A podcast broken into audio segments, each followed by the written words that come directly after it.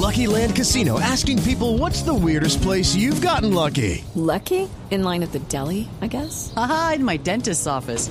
More than once, actually. Do I have to say? Yes, you do. In the car before my kids' PTA meeting. Really? Yes. Excuse me, what's the weirdest place you've gotten lucky? I never win and tell. Well, there you have it. You can get lucky anywhere playing at LuckyLandSlots.com. Play for free right now. Are you feeling lucky? No purchase necessary. Void where prohibited by law. 18 plus. Terms and conditions apply. See website for details. Radio. Yo soy Antonio Janit y eh, estoy feliz porque esta noche a las 10 de la noche voy a estar en Bla Bla Blue. Programa increíble. Vamos a tener una noche de comedia. eh, vamos a pasarla increíble y nada, para pasar cuarentena. Hombre, los espero. Chao. Bla bla blue, porque ahora te escuchamos en la radio, Blue Radio y bluradio.com. La nueva alternativa. ¿Qué se requiere para una buena conversación? Un buen tema, un buen ambiente, buenos interlocutores, preguntarles a los que saben y dejar que todos expresen su opinión.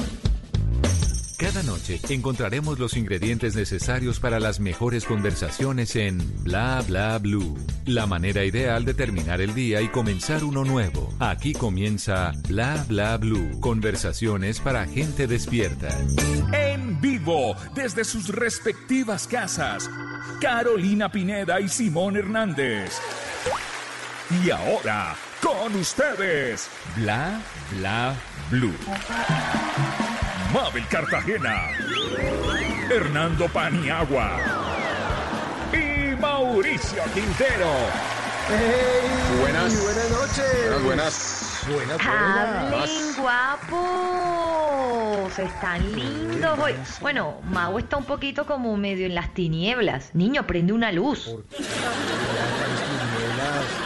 ¿Están las, las luces prendidas? ¿Están las luces prendidas? ¿Cuáles tinieblas? Aquí estamos ya en transmisión en Facebook Live. Bienvenidos a Bla Bla Blue, conversaciones para gente despierta. Siempre vamos de lunes a jueves de 10 de la noche a 1 de la mañana.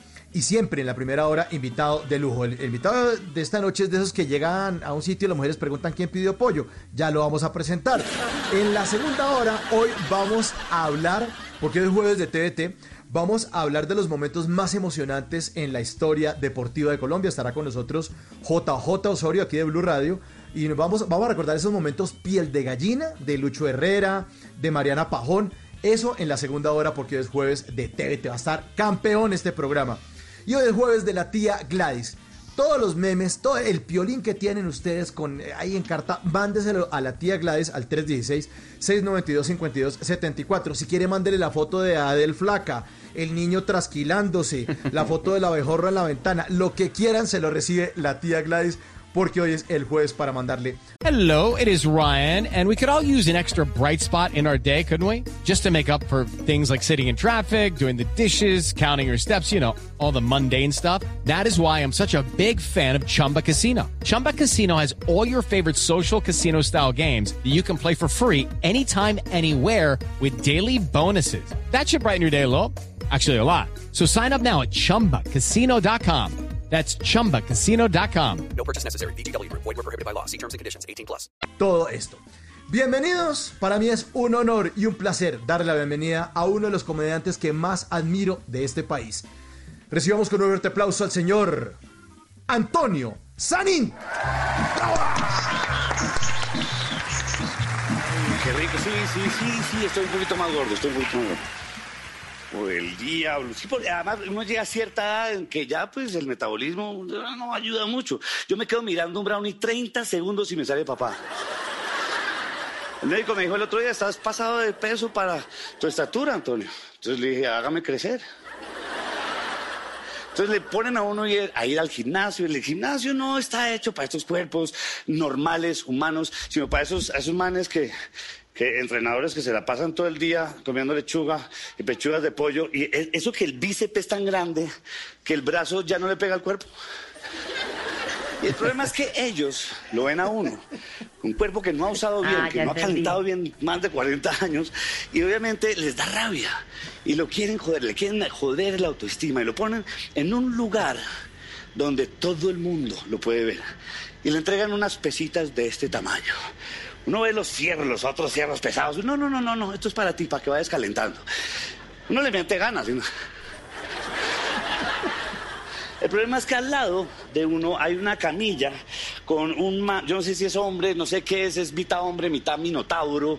Sabe una brama cada vez que levanta una barra Es verdad. con 18 discos. Es verdad. Sí. Uno le da ganas de decir, bueno, si te duele, déjala ahí.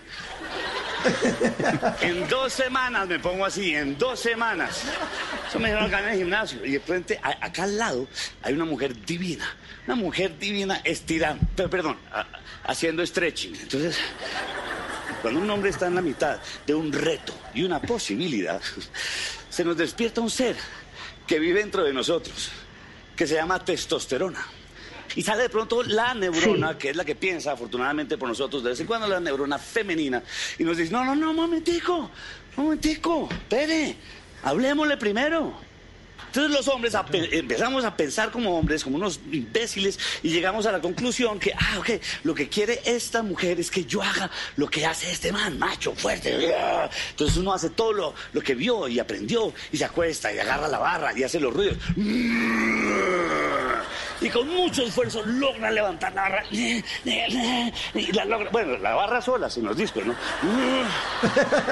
Uno se dio cuenta. Por favor. Que a ella no le pudo haber importado menos. Hace media hora se fue, pero uno no calentó bien. Por bobo. Y al otro día uno va a apagar el despertador a las 6 de la mañana. Hace. Entonces todos terminamos comprando milagros que ofrecen en la televisión. En solo dos semanas usted reducirá 20 centímetros de abdomen. Desde el confort de su casa, desde la comodidad de su oficina, con el nuevo Panzatronex. ¿Ustedes lo compraron? No. Cuidado, eso no puede uno estar en la comodidad de ningún lado, porque eso es un cinturón que uno se pone que apunta de unos eh, electrodos que tiene, hace unos corrientazos y contrae el músculo, el músculo involuntariamente. Entonces uno no puede estar Gimnasia pasiva. en la comodidad de su oficina. Oiga, Margarita, hágame un favor. Ayúdame a mandar Horrible.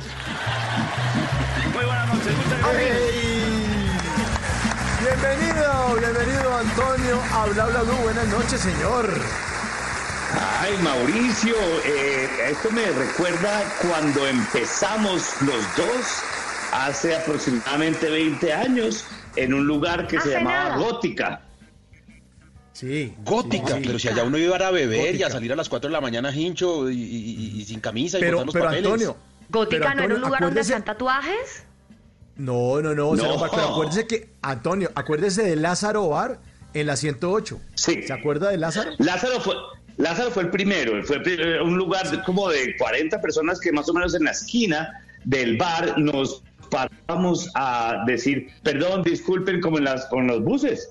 Eh, eh, nos dan media hora y, y- sí, no, eh, por esa humilde caridad del humor que les vamos a dar, ustedes se pueden reír, si quieren nos pagan algo de plata.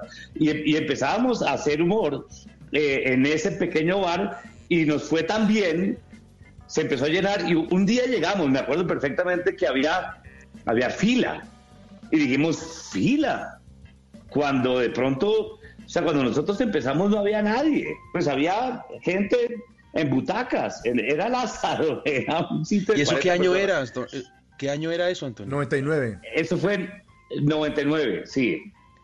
¿Y quiénes hacían No, eso? no, ¿Usted en- estaba con quién? Noven- 98, 90 empezamos en el 98, en el 99 nos pasamos a Gótica. Eh, en el 98 estuvimos, es- eso era Julián, eh, yo, pues voy a decir, no es que yo me ponga primero, pero... eh, eh, No, ya se puso, ya, grupo, ya, digamos. no. sí, ya, ya la cagué, ya la cagué, Ni importancia, diga yo el berraco. Estábamos Mauricio, estaba Gonzalo Valderrama, estaba Andrés Sí. López, estaba eh, el Gordo Vélez, estaba Julio Escayón, estaba Con vaso. Salvatore Ca- Sí, era, era, era un grupo muy especial que todos se fueron a hacer cosas muy importantes. Fue, de verdad, fue uno de esos momentos importantes, como la generación maldita, pero la genera- hay que ponerle un nombre. Y ustedes arrancaron ahí en esa época, luego se fueron para Gótica, pero ¿en qué momento empezó la vaina de cobrar? O- o- o- o en- porque en Lázaro era por el consumo, me imagino. Eh, ¿Cuándo empieza Sí, eso a- no, a eh, significar? En, en, en ya nos pusimos más pilos y cobrábamos boleta. Ya tenemos boleta, ya organizamos. Porque es que eh, en Gótica, si, si ustedes se acuerdan, era una discoteca muy grande, pero abajo tenía como un teatrino. Sí. Y ese fue el que convertimos nosotros en el- nuestro teatro para hacer comedia. Y ahí estuvimos un año también, hasta que llegó Fanny Mickey y nos vio. ¿Cuándo? ¿Cuánto tiempo después? ¿Y ahí qué pasó? Lo- Al, al año, al año llegó y nos dijeron, Fanny Mickey está en el público.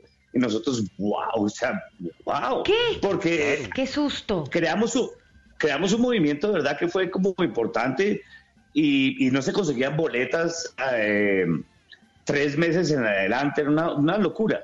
Y entonces llegó Fanny y, y- y nos vio y después llegó al, al- al camerino a hablar con nosotros, pues al, al baño del bar, no era camerino. ¿Camerino? Camerino. ¿Qué hacemos? ¿Camerino? Sí, camerino, era el baño. Y, y nos invitó a, a estar en el Teatro Nacional y estuvimos después de ahí un año en el Teatro Nacional. Así, pero, está- pero- pero, así empieza. Antonio, pero Antonio, antes de esto usted se dedicaba también a, a la publicidad igual que igual que Julián, ¿no? También le pegó a los anuncios y a los comerciales. Estuvimos, nosotros nos graduamos eh, del colegio Julián un año antes, en el Ah, ya se 87, ellos nos- conocían. Claro. No, desde mucho antes, desde los 14 Desde años. Y, Ah, Qué mamera estos dos huevones en el mismo salón. Nunca tratando... Uy, siquiera, hermano. Imagínese uno tratando clase, imagínese uno en clase de química, a ver, hidrógeno, litio, sodio, potasio, rubidio, cesio y francio, berilio, magnesio y esto en la atrás mamando gallo. No hay profesor que se mame eso. Imagine cuando llegaban a los planetas y decían Urano. Urano, sí, No. como, como- No, qué lío. No, pero entonces venga, echemos, echemos más para atrás, echemos más para atrás, todo lo que nos podamos devolver. ¿Eso en qué colegio era? Eso fue en el José Joaquín Casas, de donde nos graduamos los dos. Pero usted antes de eso pasó por 17 más.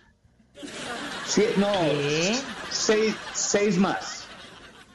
Pero Ah, ¿por qué? Me- es que ¿para qué pregunto? Me imagino que eras casposo. Obvio. Terrible debiste ser.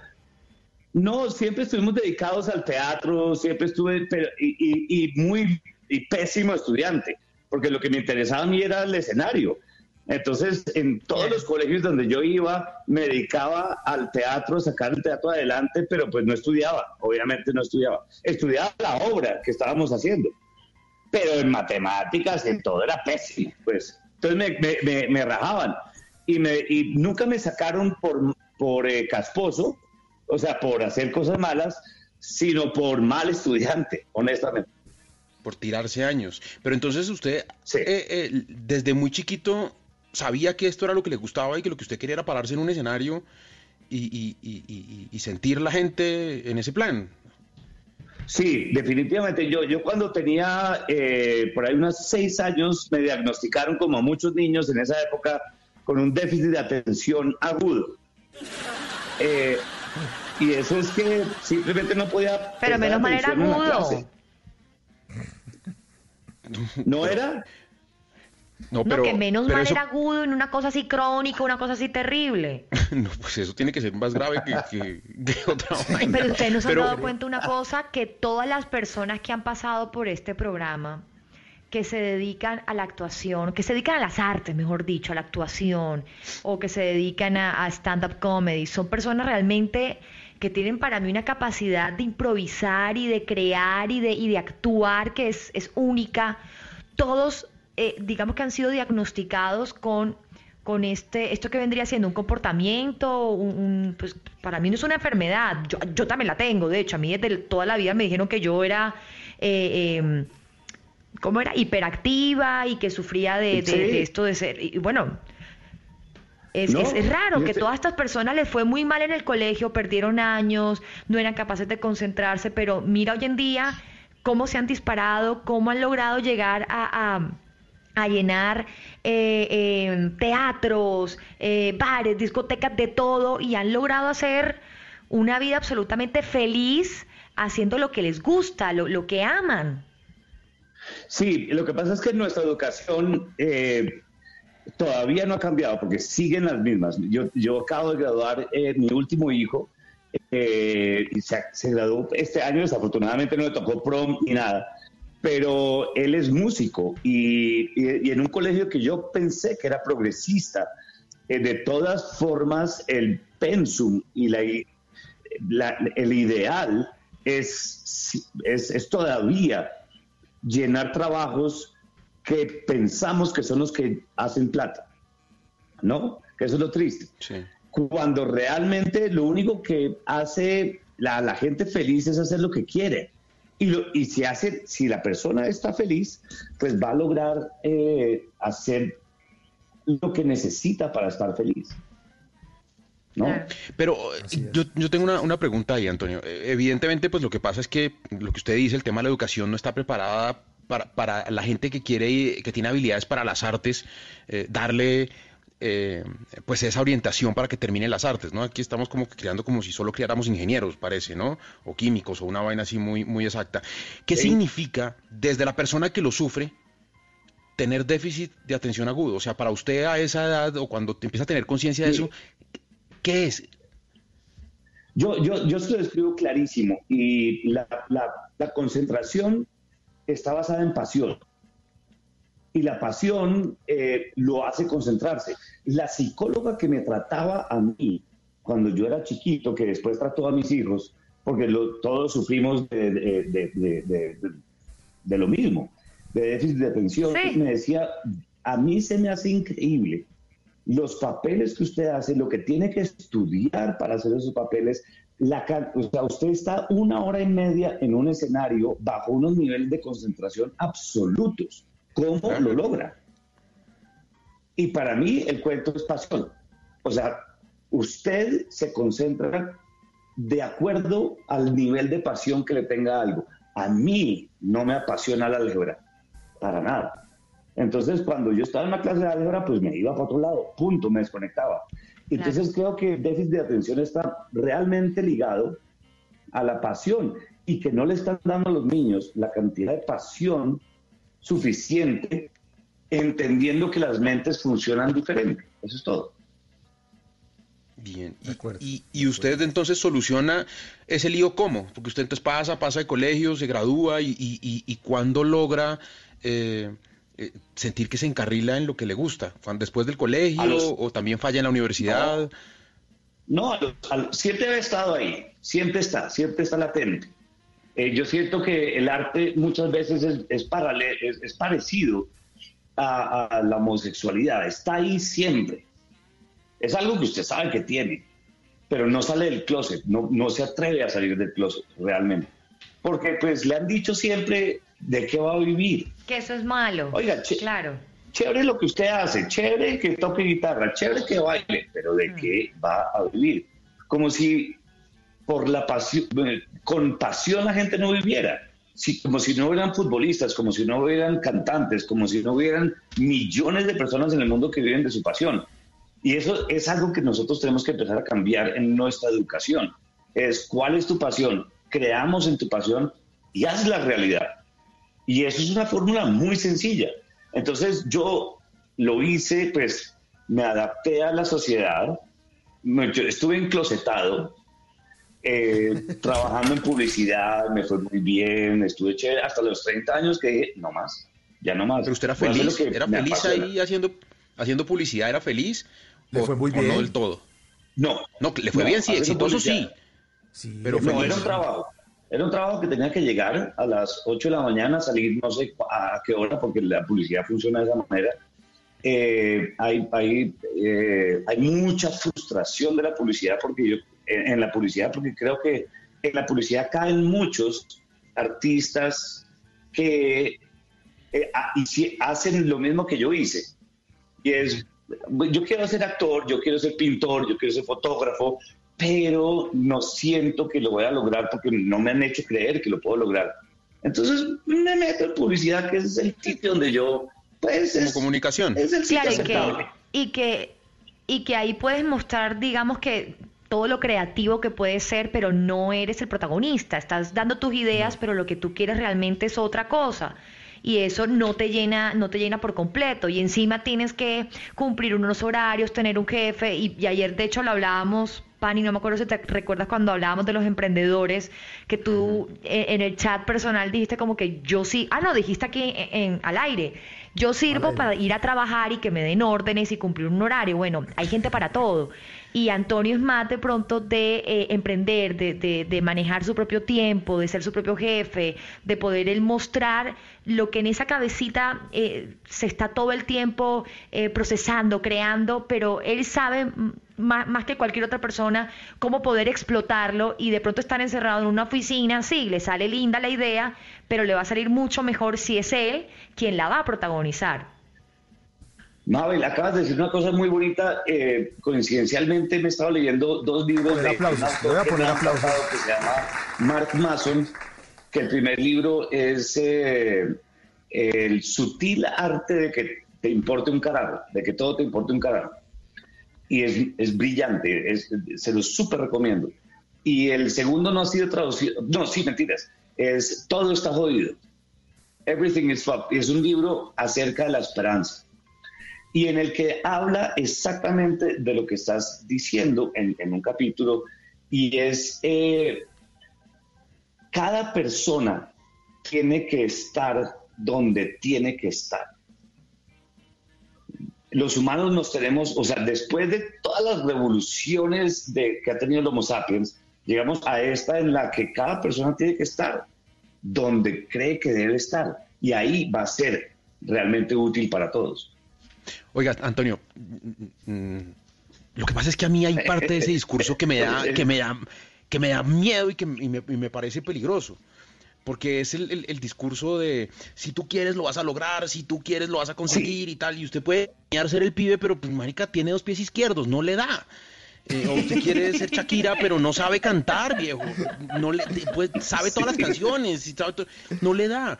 ¿Cómo Pero algo de talento hay que haber, Pani, tampoco. Pero, pero, pero, pero, ¿qué hacemos? O sea, no, No, pero ha- hablemos de una, de una cosa muy bonita. Es qué pasa si usted es hiper contra que te apasionado de la música. Sí. Y usted es un rockero de corazón, pero usted no es escénico. Que eso es, eso es, eso es uno de los problemas. Puede pasar. Pues listo. usted se convierte en un gran, en un gran eh, eh, teorista, por ejemplo, en un gran comentador, como hay muchos comentadores de fútbol que no son futbolistas, pero les encanta el fútbol. Si usted está apasionado a algo, usted encuentra en su campo un lugar. Sí, se vuelve melómano. También. Por ejemplo, sí. Eh, escribe libros sobre música, eh, eh, eh, hace eventos, se vuelve eh, manager, no sé, alguna cosa, por algún lado le va llegando y canta destemplado Sí. en un karaoke en las fiestas. Sí, pero no abandona su arte es- y no abandona su pasión y no, y, y no se abandona a sí mismo, creo yo. Qué bueno, qué a bueno, qué bueno y a usted le tocó, diciendo. Sí. le tocó lidiar con eso con sus hijos. Yo me imagino que, que hay pues mucha gente que, que, que siente que sus hijos, el sistema de educación no es, eh, quisieran ser algo y, y el colegio no los está enseñando para eso. ¿Usted cómo solucionó, viniendo de ahí, ese tema con sus, con sus chinos? Le- Mire, yo, yo, yo traté de meterlos eh, a un colegio donde yo había visto cuando yo era adolescente que tenían teatro y tenían danza y tenían bailes, competencias de drama y tenían competencias de, de debates y se me hacía muy interesante ese colegio. Eh, de todas formas, los colegios hoy en día terminan siendo un negocio y son políticos, mejor dicho, políticos en el sentido de van a terminar haciendo lo que la mayoría de las personas creen que deben hacer. Eh, me hubiera gustado meterlos en un colegio un poquito más eh, izquierda, yo no soy de izquierda, pero de pensamiento un poquito más liberal. ¿Me explico? Sí. Eh, eh, terminé metiéndolos en un colegio y ahí se graduaron los dos, eh, pero, pero me hubiera gustado que fuera un poquito más liberal el colegio. Siento que donde los metí yo, aunque yo pensé que era un colegio muy liberal, terminó siendo muy político. Hice lo que siento que debía haber hecho, pues uno hace las cosas intentando ser noble, pero creo que es hora de, de empezar a pensar en una nueva forma de educación. Sí, seguro. Bueno, eh, Antonio, usted eh, en esa dupla con, con Julián encontraron una cantidad de personajes que, y nos contó aquí Julián que estuvo también aquí en el programa, que hacían parte de sus familias, eh, los cachacos que son fantásticos, eh, estos, eh, los argentinos que son insoportables y critican el ajiaco. Eh, y ustedes eran compañeros de ruta y, y- y- y desde la ruta del colegio, esa mamadera de gallo la convirtieron en, en oro, porque es que cuántas funciones hicieron con, con Rías el Show, todavía lo recordamos. Sí, Rías el Show tiene más de 2.000, 2000 dos- pasó por las 2.000 funciones. Eh, y empezó en, sí, en el colegio, no, empezó antes del colegio, porque Julián me convenció de meterme en el José Joaquín Casas. Yo estaba en el Liceo Boston. De ese colegio no me echaron. De ese colegio. Me fui. De ese colegio. Sí, sí. Ah, sí, De ese colegio Julián me dijo, weón, pásese al José Joaco, que no hacemos ni mierda. Mañana.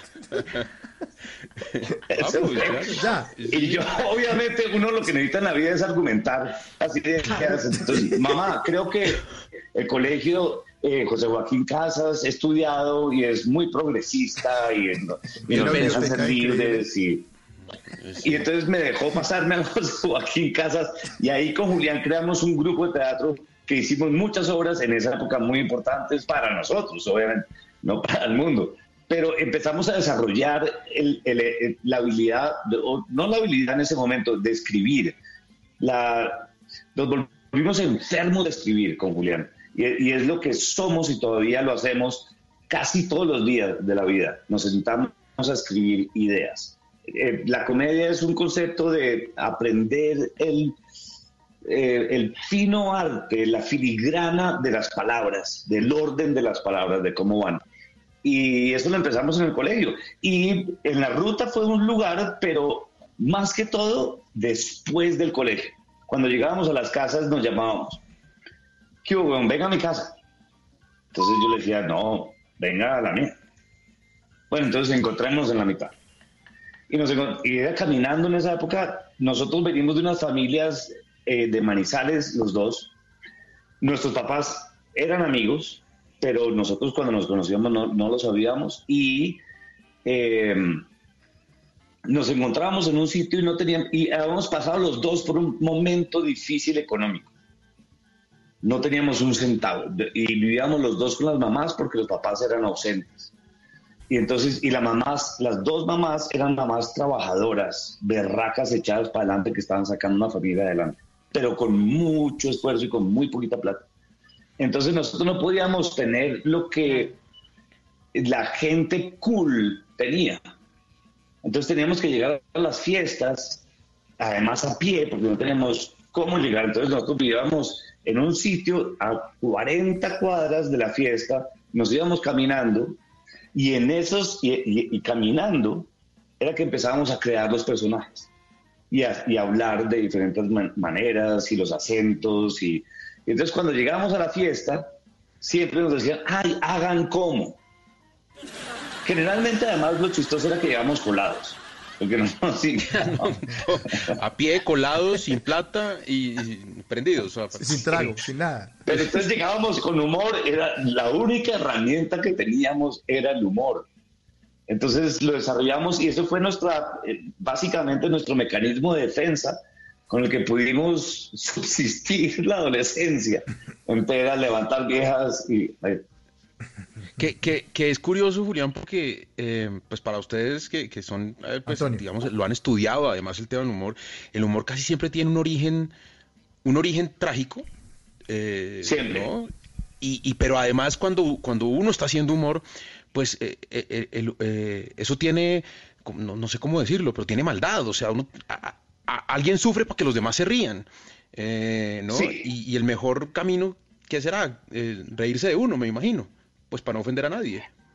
Sí, es el mejor camino. Sí, siempre, siempre es el más sano y es el más directo y es el más honesto.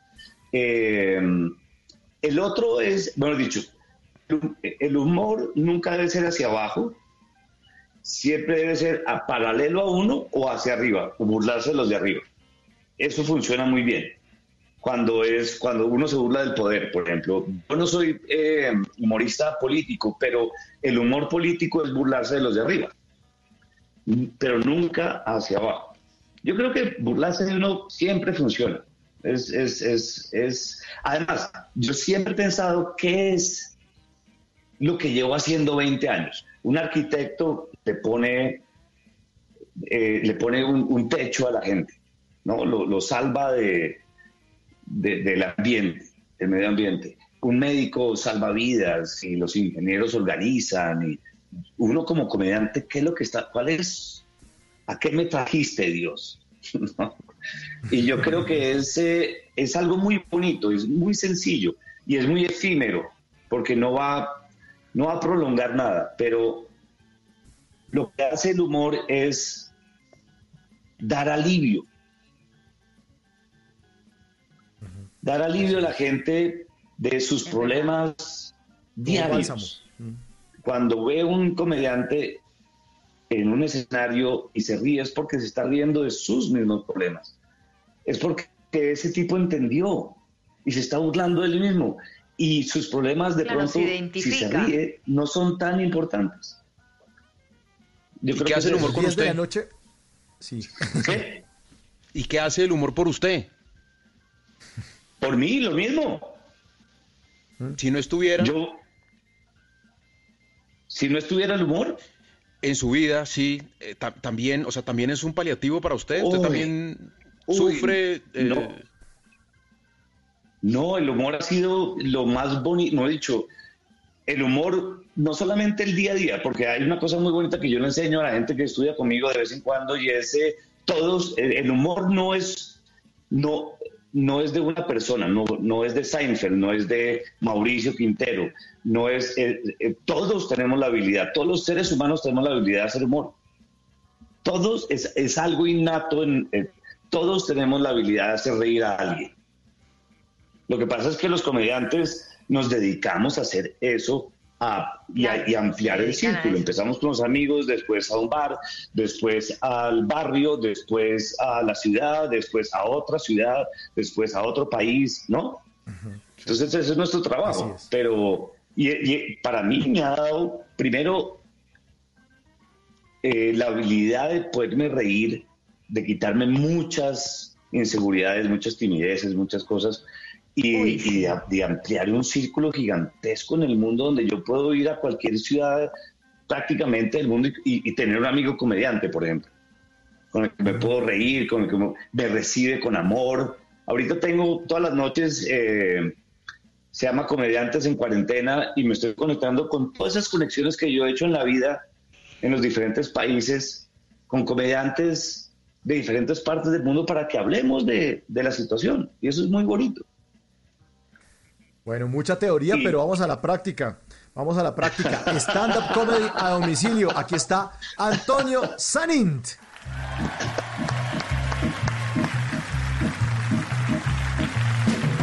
Mi mamá aprendió a hablar inglés, de esas personas que aprendió a hablar inglés al final. Y lo aprendió a hablar con un solo objetivo y fue hablar en secreto al frente de la empleada. Pero habló muy poquito, aprendió a hablar muy poquito, entonces le decía a uno, la técnica que no le servía mucho porque le decía a uno, eh, Antonio y María, si algo me llega a pasar, detrás del cuadro les dejé one million pesos.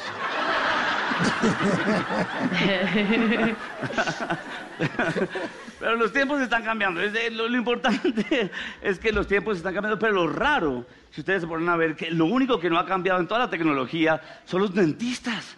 Los dentistas siguen en una época medieval de la medicina. Uno llega y se sienta y ahí mismo le clavan a uno una luz acá y uno no sabe qué. Y, hay, una, como un, un garfio que le ponen acá supuestamente para succionar saliva, pero todos sabemos que eso no succiona saliva, eso chupa cachete, que es diferente.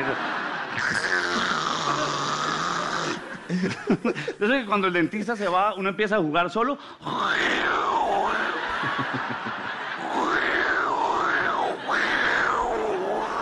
¿Qué es eso? You don't know the power of the dark night. Pero uno por estar mamando gallo siempre termina chupándole la amígdala. Porque eso es una succión fuerte, eso es, eso es fuerte. Yo no sé, pero es muy chiquito, pero es muy fuerte. Eso es cuando uno era chiquito, ¿se acuerdan que uno pasaba unas vacaciones enteras sin nada que hacer? Y lo único que tenía para jugar era un tubo, el tubo de la aspiradora, ese tubo metálico. Entonces la pasaba todo el día.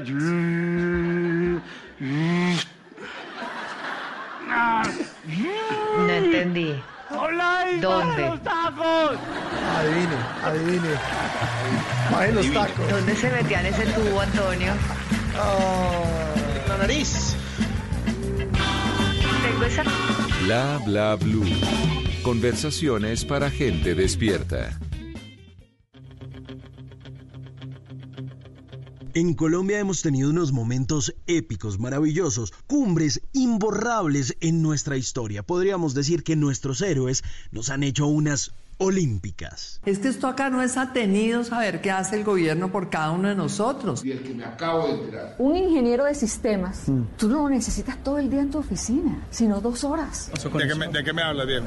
No, hombre, no me refería a esos padres de la patria.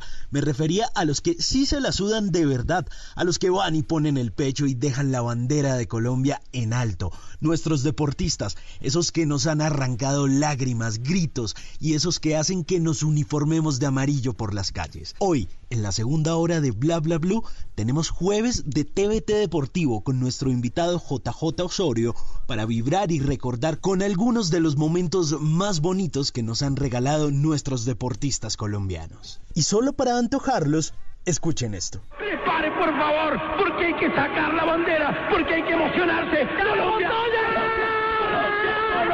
Juan Pablo Montoya, ganador.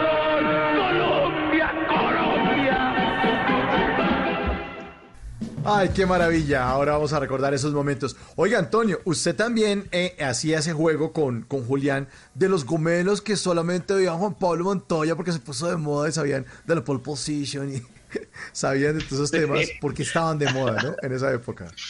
Ah, pues es que, es que los colombianos somos una belleza porque estamos de moda. En los deportes se ponen de moda de acuerdo al colombiano que le esté yendo bien. Claro. Sí. Y de pronto Juan Pablo Montoya empezó a ganar y nos volvimos todos expertos, Expertos. en Fórmula 1. Claro. Expert, sí. Entonces era el mecánico diciendo, no, ¿sí viste? La, la chicana, la chicana como cogió la... ¿Cuál? Nosotros no sabemos. La única chicana. La una- es que se- era una lobita que uno se levantaba y la- pata de perro. Y de pronto Camilo Villegas se volvió, nos volvió golfistas a todos. Golfistas, sí. golfistas y la gente decía Green, no, el Greenfee. Greenfee era un betún blanco que le echábamos a los zapatos, no jodan. Ahora estamos, ahora estamos ciclistas y eso nos ha, nos ha durado. Sí. Nos ha durado ser ciclistas. No, pero, pero es que el ciclista es- es- son de los dos deportes que teníamos. Pasa es que nosotros, ah, el, fútbol es nuestra enfermedad dañina. Porque es como que, que nos va bien, pero no nos va bien. Es como que ahí, y le tenemos tanta esperanza al fútbol, cuando hay tantos otros deportes tan bacanos que nos va el patinaje. Dediquémonos al patinaje. Volvamos a Colombia, un país de patinaje, y todos seríamos campeones y todos estaríamos celebrando todas las semanas felices. Todo el tiempo, seremos los number one. Que nacimos para sufrir, se nos tira, se nos tira lo que sabemos con hacer. países, con, con equipos del mundo que están, eh, que, que los dueños son árabes, con billones de dólares petroleros. No, no podemos. No tenemos la capacidad, entendamos eso ya, no joda. No. Además que el problema, el, problema Antonio que tienen, mejor. El problema que tiene el ciclismo y el fútbol es que además de que somos exitosos, nosotros creemos que podemos ser ciclistas y futbolistas, porque, porque con, con automovilismo uno no va a manejar un carro y, y, y, y para tener acción de club para jugar golf pues tampoco. Pero entonces con el ciclismo creemos, no, si se puede, está cansado, si llego. Eh, Eso lo hace más jodido, ¿no? Sí. Sí, no, es que el, el concepto siempre es de entender las capacidades económicas y políticas de un país. ¿Para qué pueden ser buenos? ¿Para fútbol? No, no. No, porque para fútbol nosotros vamos a estar siempre como teniendo la abuelita a punto de morirse. Esa es la sensación que yo siempre tengo cuando veo fútbol. Le hablo En un, un mes más. En, En cualquier en- en momento el se mundial va. siempre es como, ay, se va a morir la abuelita, se va a morir la... No, se va... Ay, no, se murió. Pero se va a morir. Sí. Sabemos que se va a morir. Sí, entonces siempre pasamos. No, ¿Por qué no apoyamos un deporte de verdad que nos vaya bien, que seamos eh, exitosos? ¿Por qué no exportamos el tejo? Uy, ¿Se imagina? Con Pola, ¿se imagina eso? ¿Quién nos gana bebiendo? No, nadie. ¿Se imagina la felicidad un día uno estar canaleando y que llegue a ESPN International y vea por allá desde Tokio un japonesito así? ¡Ah! Ah, mecha. Ah. Sí, claro. Mecha. Se ¿Cómo se dirá mecha en japonés? Pero esos berracos son capaces de ganarnos y también nos quitan el tejo. Ah, no, les damos No, dos años y no, nos no. ganan. Japoneses son unos berracos, sí. los gringos. Sí, porque le meten técnica, le meten estrategia, le meten Por técnica. eso nos y- joden. Novio. Estamos jodidos. Le meten física No, y le quitan trago. Nos jodemos. Ahí Tal nos jodemos. cual. No tenemos cómo ganar. O sea, con física y sin trago no Antonio. ganamos. Le Antonio, voy a robar esa línea que está muy buena. Le, le quitan, le ponen física y le quitan trago. Uy, Pani, ahí hay un dinero.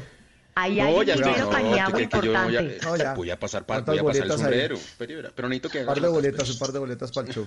Oiga, Antonio, eh, hab- hablemos, hablemos de, de su más reciente trabajo, que es algo que se va a estrenar en Netflix el próximo 15 de mayo. Eh, se trata de Chichipatos. Usted es el protagonista de Chichipatos, que podemos. Una producción además de Dago García, increíble, que va a estar. Bueno, yo vi como el tráiler, va a estar bien divertido, los Chichipatos. Sí, fue- una sorpresa para mí de esas de la vida, realmente sorpresa porque eh, yo llevo por ahí cinco años sin hacer televisión porque pues mi trabajo se convirtió en stand-up y me va muy, pues me va bien y, y- y soy feliz haciéndolo. Y entonces, pues hacer televisión era echar un paso para atrás porque uno está en un proyecto mucho tiempo amarrado a ese, a ese proyecto, entonces no puede desarrollar su comedia.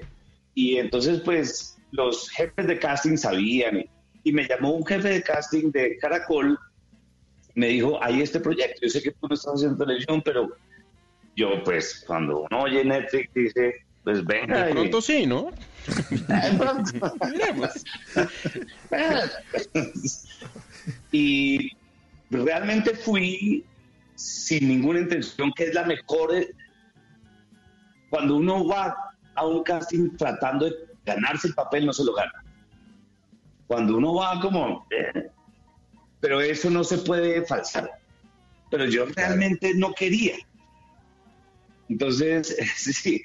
Y, pero entonces el casting fue de tres personajes y a cada personaje, después nos enteramos, cada actor nos hicieron hacer tres personajes de, de- de la obra.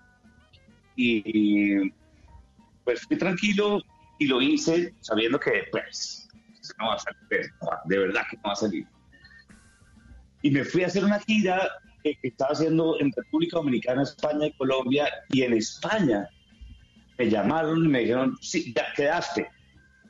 Y ok, pero entonces y me dijeron del mago.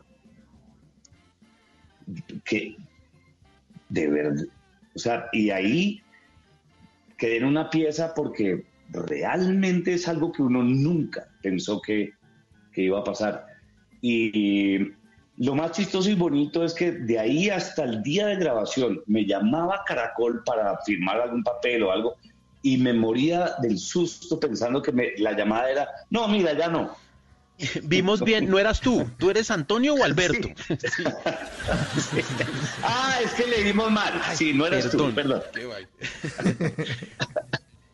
Entonces, Entonces, se la- estrena esa vaina lista, ya está listo eso para sale dentro de nada, ¿no? No, ya lo hicimos, ya lo hicimos. Eh, Sí, por eso. y duramos eh, tres meses haciéndolo, ya está hecho y sale en nueve días.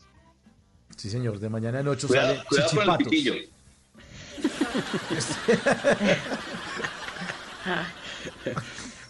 ¿Usted, ¿Usted cómo siente esa vaina cuando ya es inminente el estreno? Usted ya le, usted, usted eso ya lo vio, me imagino, toda la vaina, pero usted le da como a Tortole eso que va a salir ahorita, o de cómo lo recibe la gente, o ya.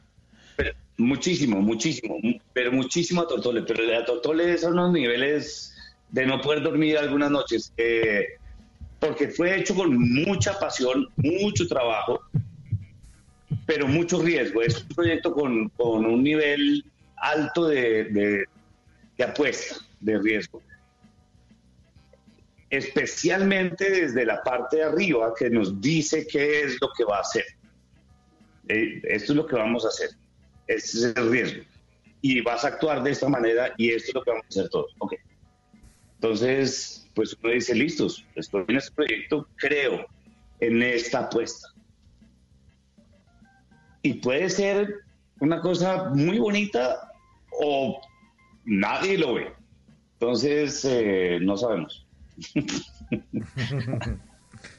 Pues ojalá que sea una cosa muy funcione. bonita. Estaremos pendientes entonces el próximo viernes 15 de mayo en el estreno de Chichipatos con Antonio Sanín. Antonio, muchas gracias por acompañarnos esta noche aquí en Bla Bla Blue. No, a ustedes, a Eh, ustedes muy bonitos. De verdad, muchas gracias. Mabel, me acuerdo de la primera entrevista que hicimos en Barranquilla, cuando tú todavía trabajabas en Barranquilla. Era un bebé, sí, me acuerdo de eso. Porque se ríen, no es Fernando, muchas gracias, muy chistoso. bacano. De verdad, muy chévere. Admiración total, usted es un berraco. Total, así es. Un abrazo llamo. gigante y no vemos la hora del estreno de Chichipatos para verte, para apoyarte, porque sabemos que estás haciendo lo que amas y es lindo apoyar eso. Ay, muchas gracias. Y Mauro, pues manito, es que esto es- ha sido un viaje juntos toda la vida. Sí, señor. Y aquí seguimos. Aquí seguimos juntos. Y seguimos juntos también al lado de sus shows de stand-up en estos jueves de comedia a domicilio. Gracias, Antonio. Y aquí está Antonio Sanint.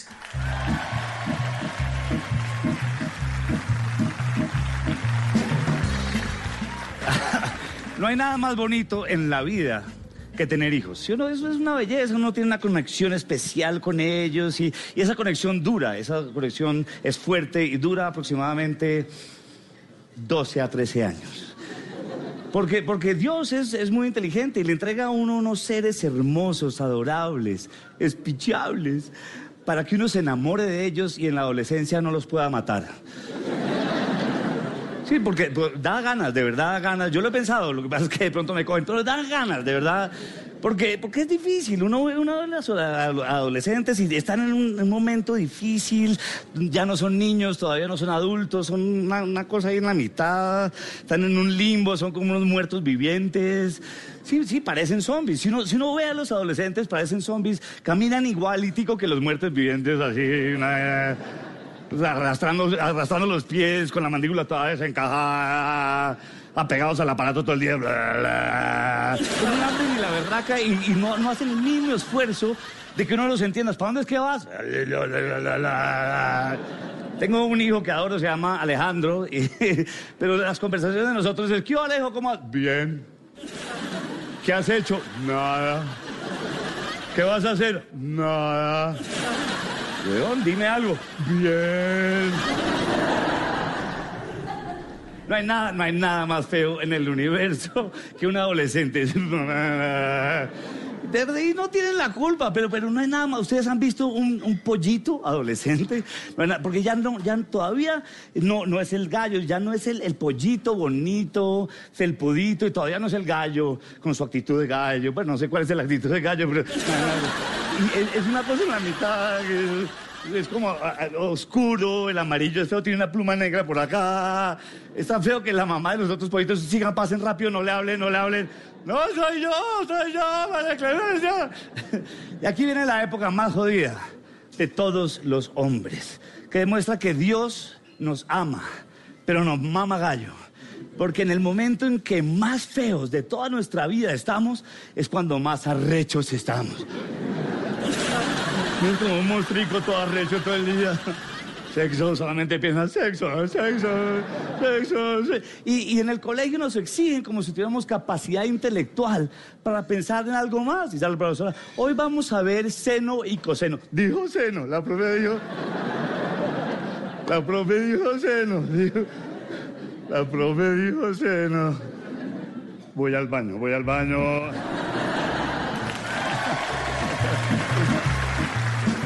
A Mabel Cartagena y Hernando Paniagua les hicimos la prueba y nos salieron. Positivo para bla bla blue. Positivo para bla bla bla, bla. Por eso entran en cuarentena. Desde el primero de abril, Mabel Cartagena y Hernando Paniagua se suman al equipo de Bla Bla Blue con transmisiones en vivo en redes sociales, con videos y conversaciones de nuestros oyentes y con todo lo que quieras hablar desde tu casa porque ahora te escuchamos en la radio. Bla Bla Blue, desde las 10 de la noche hasta la 1 de la mañana. Bla Bla Blue, porque ahora te escuchamos en la radio. Blue Radio y bluradio.com. La nueva alternativa. Voces y sonidos de Colombia y el mundo en Blue Radio y bluradio.com, porque la verdad es de todos. Son las 11 de la noche, 4 minutos. Soy Javier Segura y esta es una actualización de las noticias más importantes de Colombia y el mundo en Blue Radio. Y empezamos este boletín con la siguiente historia. Son muchos los colombianos que la están pasando mal en medio de esta crisis en la que nos ha sumergido el impacto económico del coronavirus. César Chaparro tiene la historia de una mujer que ante la necesidad abandonó a su mascota y dejó una carta en la que admite que no tiene cómo mantenerla. Ocurrió en el sur de Bogotá y este es el relato.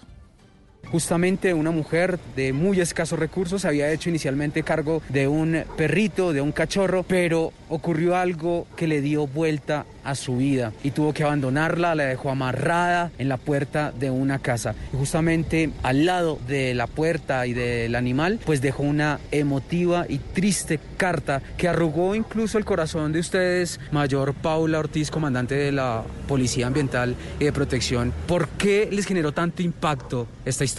Porque primero el animalito pasó toda la noche en el frío de la ciudad, amarrado, con su, su, su trailla estaba muy corta. Encontramos los juguetes, encontramos su cama y entre su cama encontramos una carta. Y me permito leerla, dice, hola Natalie, empiezo por disculparme por no poder cumplir con nuestro acuerdo, en el cual yo me comprometí a cuidar de esta cachorrita que la he nombrado Chi desde el día en que me la diste. Lo siento muy sinceramente, pero mi situación económica ha desmejorado bastante a raíz de la actual situación. Dicho esto, te cuento que me iré de la ciudad apenas pueda y debido a esto no puedo hacerme cargo de la pequeña, no puedo llevarla conmigo y no puedo darle los cuidados que ella necesita. Mayor, muchas gracias. Y es que son ya más de 800 las mascotas que han sido encontradas por parte de este grupo especial de la policía, maltratadas o abandonadas. Por eso se ha generado una preocupación entre las autoridades y los ciudadanos que buscan evitar que siga en aumento este abandono de animales. 11 de la noche, 6 minutos y continuamos en Bogotá porque desde el Consejo de la Ciudad han propuesto al distrito que se incluya en el plan de desarrollo un programa que permita que la ciudad pague la matrícula de los estudiantes de estratos 1, 2 y 3 de la Universidad Distrital. Los detalles los tiene Camilo Cruz. La propuesta busca generar un alivio económico en los núcleos familiares afectados por la emergencia sanitaria, algunos de ellos que no alcanzaron a cumplir sus obligaciones del semestre en curso y quienes aún no tendrían garantizada su continuidad. Álvaro Acevedo, concejal de Bogotá. para subsidiar, para hacer gratis la matrícula o la pensión de este estudiantado, toda vez que sus familias no cuentan con esos recursos. En conversación sostenida con el señor rector, se estima un presupuesto aproximadamente de 15 mil millones por año que sufragarían esta necesidad. De acuerdo con los estudios del concejal, quien será ponente del plan de desarrollo, el distrito cuenta con los recursos para garantizar los subsidios en los próximos cuatro años. 11 de la noche, 7 minutos, y tanta pelea entre el gobierno nacional y algunas autoridades locales está creando problemas para la recuperación económica. La falta de un horizonte claro hace que los hogares y las empresas no puedan tomar decisiones y apostar por el futuro. Marcela Peña habló con una especialista de la Universidad de los Andes. En las últimas semanas oímos al presidente decir una cosa y a la alcaldesa otra. Los choques entre ellos por la reapertura han sido noticia muchas veces, pero más allá de la pelea política, hoy la decana de Economía de la Universidad de los Andes, Marcela Slava, advierte que esto genera incertidumbre sobre la recuperación económica y hace más difícil que hogares y empresas puedan tomar decisiones con eh, conceptos encontrados sobre cómo manejar eh, la crisis eh, no contribuye ni a la verdadera implementación de las medidas ni a la toma de decisiones. Para la Universidad de los Andes se requieren señales claras de hacia dónde vamos, metas o indicadores concretos que nos permitan saber qué restricciones o ampliaciones vienen a continuación. Una comunicación más transparente de las autoridades también va a permitir que los ciudadanos podamos controlar que se esté cuidando la vida y también el empleo. 11 de la noche y 8 minutos. Atención a esto porque el gobierno chino entregó una importante donación de material de bioseguridad, respiradores y pruebas diagnósticas a Colombia, bajo la premisa de la unión y la solidaridad en medio de la pandemia por el COVID-19. La información la tiene María Camila Castro. Colombia recibió por parte del gobierno chino una donación de 30.000 pruebas de detección de ácidos nucleicos, 10.000 de las cuales ya se encuentran en territorio nacional y fueron recibidas por el ministro de Salud. Además, recibieron 680.000 tapabocas, así como gafas, guantes, trajes protectores, termómetros infrarrojos y respiradores por un valor de 1,5 millones de dólares. Fernando Ruiz, ministro de Salud. Esta donación del día de hoy, pruebas servirán muchísimo para que nuestro país pueda trabajar en la contención de la epidemia, la epidemia del COVID y pueda, podamos tener una capacidad extendida tanto en el Instituto Nacional de Salud como en otros laboratorios de la República de Colombia para poder hacer diagnóstico y poder tener la mayor capacidad de detección sobre el COVID en nuestra población colombiana. Por su parte, el embajador de China en Colombia dio a conocer que adicional a los equipos médicos también le donaron a Colombia miles de mercados con alimentos para muchos hogares afectados por la pandemia. Gracias María Camila y al menos 300 venezolanos pasaron de diferentes partes de la costa caribe hacia su país a través de un corredor humanitario habilitado de manera coordinada entre las cancillerías de los dos países. La mayoría lo hacían con niños, pasando hambre, durmiendo en las vías y viviendo de la solidaridad de los colombianos. John Alvarado tiene la historia. Un grupo de alrededor 60 venezolanos llegaron caminando largos trayectos desde Barranquilla hasta Paraguachón con el fin de finalmente llegar a su país. En el camino se encontraron con la solidaridad de algunos colombianos. Hablamos con Lady Godoy, ciudadana venezolana. Duramos siete horas caminando y nos ayudaron unos camiones. Nos dejaron más o menos una distancia y volvimos a caminar cinco horas más. Así, total, gracias a Dios llegamos. Esperanza de llegar aquí a mi casa con mi familia, con mi mamá. Contando ese grupo de ciudadanos procedentes desde Barranquilla. Fueron en total 300 los ciudadanos venezolanos que pasaron hacia su país con la colaboración de Migración Colombia y las autoridades locales. Según el secretario de gobierno de Maicao, estos corredores humanitarios se habilitarán una vez por semana. Noticias contra reloj en Blue Radio. Y cuando son las 11 de la noche y 11 minutos, la noticia en desarrollo, Ecuador recibirá 1.400 millones de dólares en créditos del Fondo Monetario Internacional y el Banco Mundial para afrontar las consecuencias económicas de la pandemia del coronavirus. Los recursos serán destinados a la reactivación de la economía y a conservar el empleo en el país. La cifra, las ayudas pensadas para trabajadores independientes, tendrán un refuerzo de 300 mil millones de pesos. La DIAN estima que la caída en el recaudo tributario para el 2020 será de 15 billones de pesos. Y seguimos atentos porque la secretaria nacional de Cultura de Brasil, la actriz Regina Duarte, minimizó este jueves las muertes cometidas por el Estado durante el periodo de la dictadura militar que gobernó el país entre 1964 y 1985, al considerar que siempre hubo tortura en el mundo. La ampliación de estas y otras noticias encuéntralas en blurradio.com. No olvide descargar la aplicación Coronap en App Store y Google Play para estar informado sobre el avance del coronavirus en Colombia. Sigan en sintonía con Bla Bla Blue, conversaciones para gente despierta. Dígale no a las noticias falsas. Evite los medios anónimos e irresponsables. En tiempos de emergencias y de incertidumbre, es fundamental la información verificada y confiable.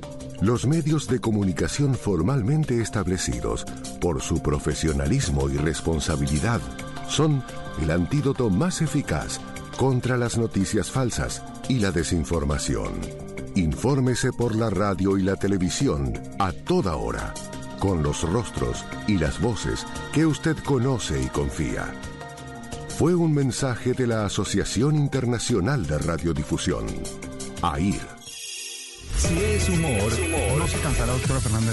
No me cansaré, se los repetiré hasta el cansancio. Cada vez que se laven las manos se acuerden de mí. Ah, doctora Fernanda me dice que tenemos una amiga, nuestra doctora Fernanda, la de Voz Popular hasta ahora. Y pienso igual, insisto, repito, no me cansaré de repetirles, no me cansaré de decirles. Necesitamos que la gente se lave las manos bien. Está en Blue Radio. Pero, lo bueno, lo malo y lo feo de la emergencia económica decretada por el gobierno. Lo bueno es que vamos a poder tener en Colombia 6 millones de empleos que no se van a perder con esta medida que propuso el presidente y su gobierno. Yo creo que lo malo es no poder atender trabajadores que están en la vía informal. Y lo feo que algunas personas quieren pensar que la crisis no es una crisis que va a tener consecuencias a futuro, porque cuando se supere el COVID vamos a tener una crisis de unas dimensiones impresionantes. Voz Populi. Oye, ¿por qué le da que cuando los viejitos guardan algo importante, lo guardan tan bien que después no se acuerdan dónde fue que lo guardaron? De lunes a viernes desde las 4 de la tarde. Si es humor, está en Blue Radio, la nueva alternativa.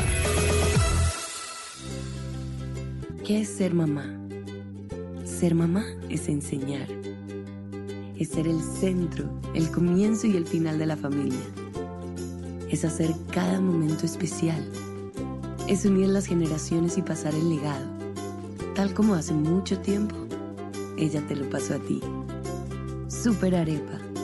La harina para hacer arepas de las super mamás. Trabajamos pensando en usted.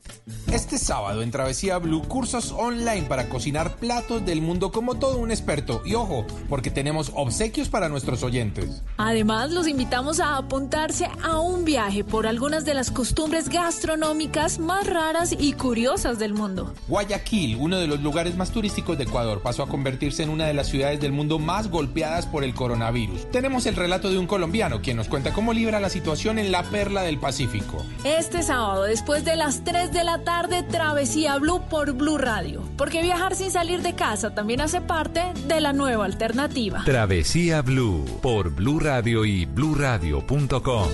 La nueva alternativa. A Mabel Cartagena y Hernando Paniagua les hicimos la prueba y nos salieron positivo para bla bla blue, positivo para bla bla bla bla blue. Por eso entran en cuarentena.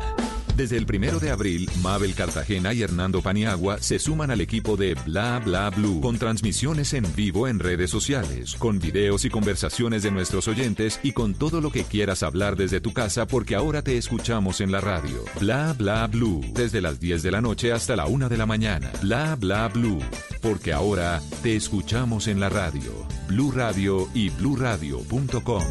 La nueva alternativa.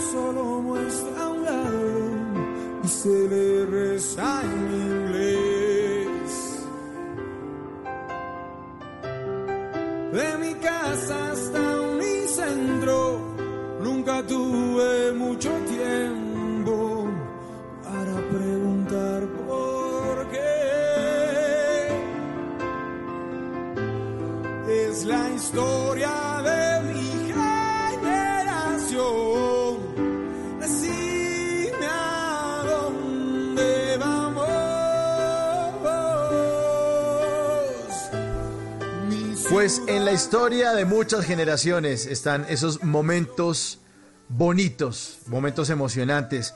los momentos deportivos en la historia de Colombia. Hoy es jueves de TVT, así que los vamos a recordar. Y es un tema que Simón Hernández planteó. Simón, buenas noches. ¿Y cómo, cómo, cómo vamos a desarrollar esto? Vámonos con todo porque esto es un momento piel de gallina.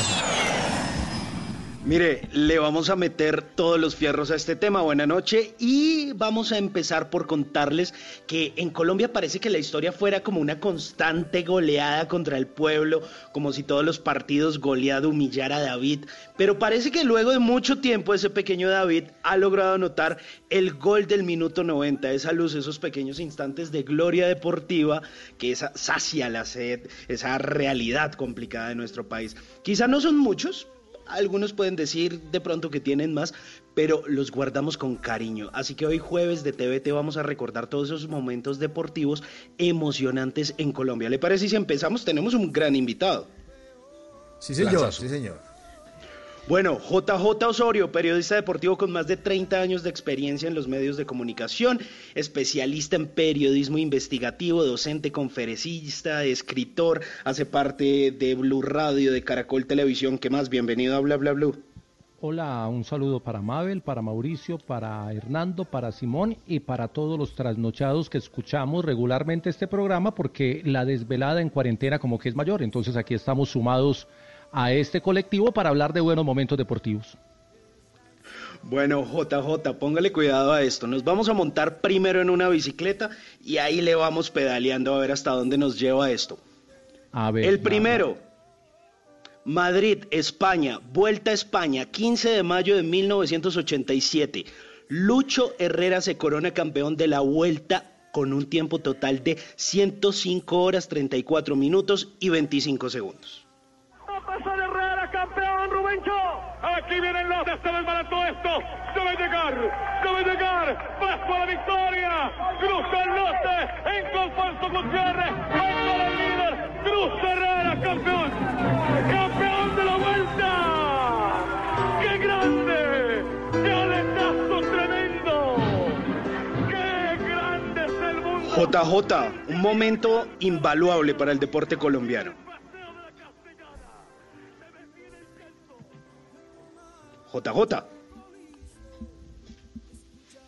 Parece que se nos fue todo JJ, No, pero está oiga.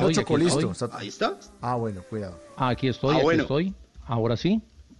Bueno, Hola. oiga, un momento Sí. increíble para el deporte en Colombia. No, ese es de los, de los momentos más emotivos que ha tenido el, el deporte colombiano, la victoria de Lucho por muchas razones, porque era la, la- la primera gran vuelta que ganaba un colombiano. Colombia se había asomado a Europa con eh, Martín Ramírez, con el negro Martín Ramírez, que ganó el, el eh, Dauphiné Liberé en el mm, 84 y ganó el Tour del Avenir en el 85. Y eso ya era muy grande para Colombia, pero el traje de gala, el frac, se lo pone Lucho en esa vuelta a España del 87 que tiene unas historias bien particulares con Sen Kelly, con Lucho Herrera ganando en Covadonga y con eh, una parte de la historia que pocas veces nos han contado. Eh, el líder era Sen Kelly, era el favorito, Lucho había cogido la camiseta en Lagos de Covadonga, Carlos Emiro Gutiérrez había ganado para Colombia una etapa llegando a Ferrol y luego Lucho pierde la camiseta en la etapa contrarreloj que se hizo en Valladolid, ese día se la puso el irlandés en Kelly, pero al otro día, que era la llegada a Ávila, otro, otro puerto de montaña importante, eh, Kelly aduce que tenía furunculosis, que en esa vuelta a España fue cuando aprendimos que eso es una inflamación en la nalga que le da a los ciclistas por no echarse la, la crema suficiente para protegerse de la fricción. Y la famosa furunculosis como que fue más un mito y como que Sen que le vio tan dura la cosa con Lucho Herrera que, que se, se tuvo que eh, bajar de la bicicleta, aducir problema físico y ese día tomó la camiseta en Ávila eh, Lucho Herrera, al otro día ganó el Zorro Hernández en Destilerías Dig, después llegó Pacho Rodríguez también ganando en Villalba y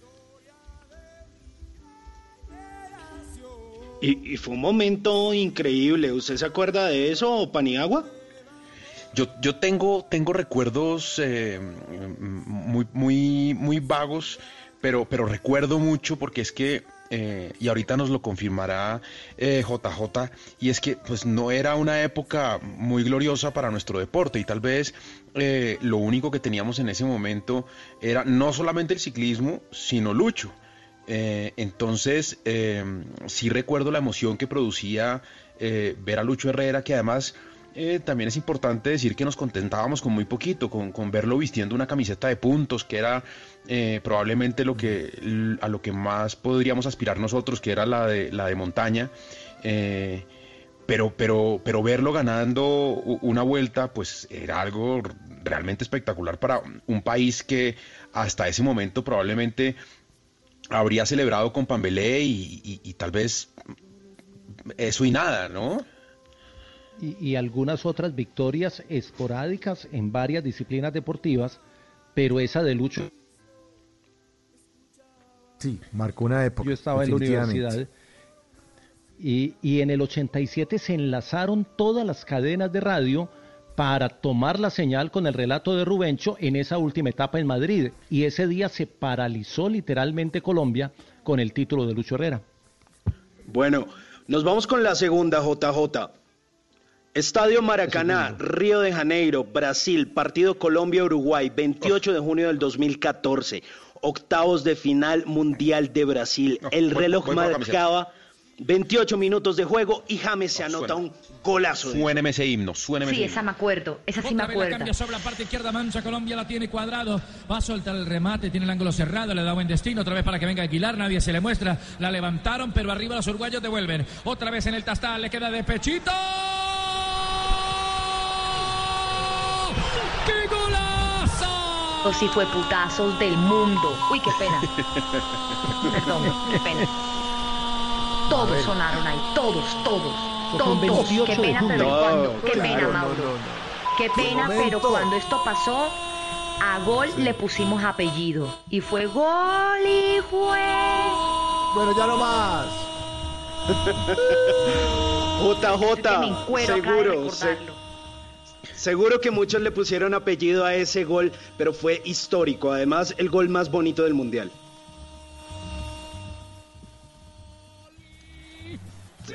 Fue, apoteósico, JJ. Increíble. Además, dos goles de James en ese partido. Bueno, mientras vuelve J. Bueno, ¿avanzamos o qué? Golazo primero que además significaba. Aquí estoy. Para, para, para ponernos. Ahí está J. Cuéntenos. a veces. Es que me gusta irme a raticos, no, me gusta irme a raticos por, la, señal. Pero, pero mire, lo de, lo de James eh, eh, en, ese partido ante Uruguay, además Colombia era ya enfrentamiento directo y se, se jugaba el paso a la siguiente ronda y James abre el camino con un gol histórico, un gol de muy buena factura. Eh, y luego, pues, ah, ¿se acuerdan que David Ospina había atajado casi cinco acciones de gol antes del gol de James? Y el partido cambia porque Uruguay tenía dominado a Colombia, pero James cambió la historia de ese partido y la historia del Mundial para Colombia. J, pero, además una cosa adicional, una cosa adicional que, usted se acuerda bien, yo, yo no sé usted, pero yo sentía un miedo particular en ese partido porque nosotros habíamos presionado para que no jugara Lucho Suárez.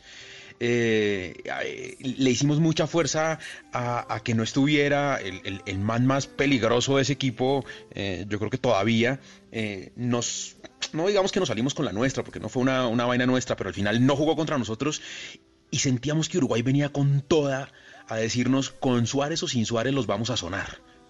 No, y empezaron, empezaron jugando muy bien. Se acuerda que Colombia, Colombia empezó metido atrás, incluso aguantando con, con Cristian Zapata, que se jugó un partidazo ese día, con Carlos Sánchez La Roca pero Uruguay tenía dominado a Colombia, al punto que cuando llega el gol de James es cuando se descuaderna Uruguay. Si, si James no hace ese gol, eh, el 1 Ahí estábamos jugando, ahí estábamos, ahí, estábamos haciendo fuerza todavía y no le hubiéramos puesto el apellido que dijo Mabel. ¿Qué habría sido ese, sí? ¿Qué más tiene ahí? Póngame el himno. Oiga, póngale cuidado, el tercero. Hay, muchos, hay muchos para poner el himno de Colombia. Pero el tercero, Centro de Conferencias y Exposiciones de Sydney, Sydney, Australia, la primera medalla olímpica para Colombia, 20 de septiembre del año 2000. María Isabel Urrutia, oro en la categoría de los 75 kilos. Uy, sí, esa fue divina. Y se encarama ya entre las favoritas cuando vuelve Colombia. María Isabel Urrutia por 137.5. Mírale cómo, fíjese Mario, cómo viene rozagante, tranquila. Está, supremamente confiada María Isabel. intento, 137.5. Atención Colombia. La Vallecaucana viene. Se nota confiada, optimista, con fe. Todo un país respaldándole. María Isabel Urrutia, primer lugar. Colombia, oro. Colombia, oro. Atención Colombia, oro con María Isabel Urrutia. Oro. Primer oro olímpico en la historia de Colombia. Ahí está, 245 kilogramos. El primer oro de nuestro país, JJ. Eh, Era, era el primer oro de Colombia y además maravilloso. Nadie se esperaba eso, a pesar del buen papel que venía haciendo María Isabel Urrutia. Y porque la historia de Colombia en los Olímpicos no había sido como tan buena. Habíamos tenido de pronto por ahí una plata, pero un oro era el primero. Y, y- y bueno, María Isabel se lo aseguraba. En el segundo. eh, en el segundo puesto del podio había una nigeriana y María Isabel la rompió en ese auditorio en Sydney. Ahí, hay dos detalles. Eh, era la primera vez que las pesas tenían competencia femenina en eh, Juegos Olímpicos. María Isabel venía del atletismo, había intentado en el lanzamiento de jabalina y había tenido una actuación importante, pero nunca de talla olímpica.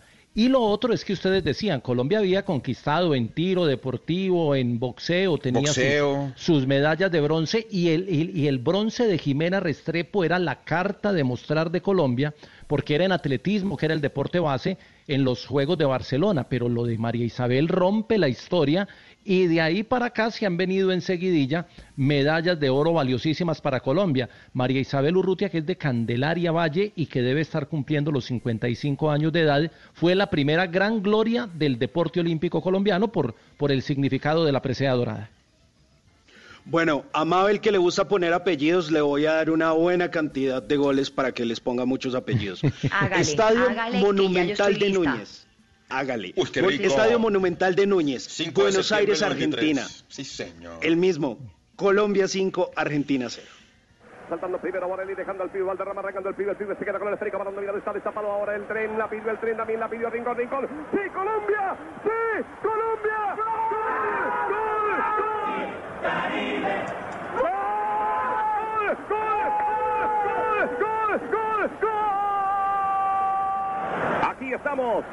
La pelota sobre la parte izquierda para Faustino, el tiro brilla, el tiro por el esférico, balón dominado, va a meter, el tiro con la espalda, tiene el tercero, sí, sí, sí, metió una pelota en un ángulo imposible cuando el tren llegaba, Lloren insiste, Lloren suelta a García, le va a meter el centro, levanta la pelota, saltando al medio, gol, gol, gol, 30 minutos del segundo tiempo, pueden sacar el aguardiente que ataca a Colombia. El tiro, el tiro, vamos al cuarto, el tiro, increíble, increíble, increíble, gol, gol, gol, gol.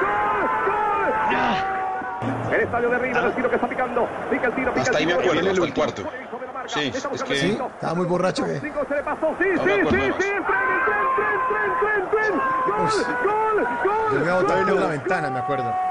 Muchos colombianos sacaron la botella de guaro, eso fue día, mejor dicho, para celebrar durante muchos años, tanto que aún así aún lo recordamos. Hoy jueves de TVT, recordando los grandes momentos del deporte en Colombia, JJ, y este sin lugar a dudas nunca se nos va a olvidar. Claro, ese es un partido de, de clasificación al Campeonato del Mundo del 94, que era el campeonato en Estados Unidos. Argentina tenía que ganar ese partido para clasificar de manera directa, perdió con Colombia y le tocó ir a jugar el repechaje con Australia. Pero el 5-0 nos puso a soñar, era la selección en su momento ideal, luego viene la frustración en el Mundial, pero nadie nos quitó lo bailado después del 5-0, donde fue la gran eh, eh, eh, muestra del fútbol colombiano jugando como visitante en un estadio argentino. No hicimos un solo cambio, un solo cambio, eh, J, ¿se acuerda?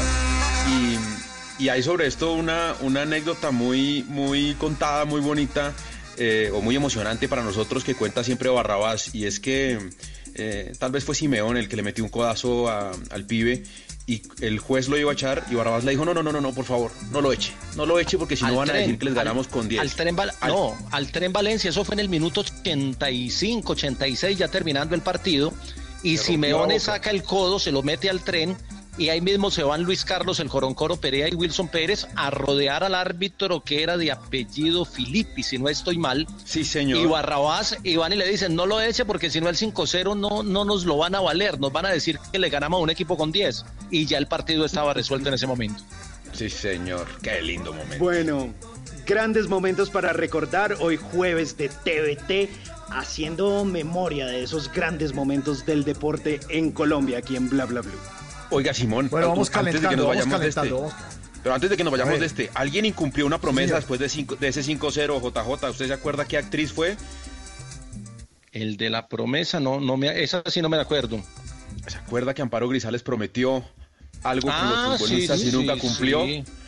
No, no cumplió. Yo digo que si le ganábamos a Argentina, pero como le ganamos tan amplio, entonces seguramente fue por la, por la diferencia. 11.33, 11.33. Vamos calentando. Estiren, estiren esos músculos. Porque estamos en este jueves de TVT sobreviviendo y recordando los grandes momentos del deporte en Colombia.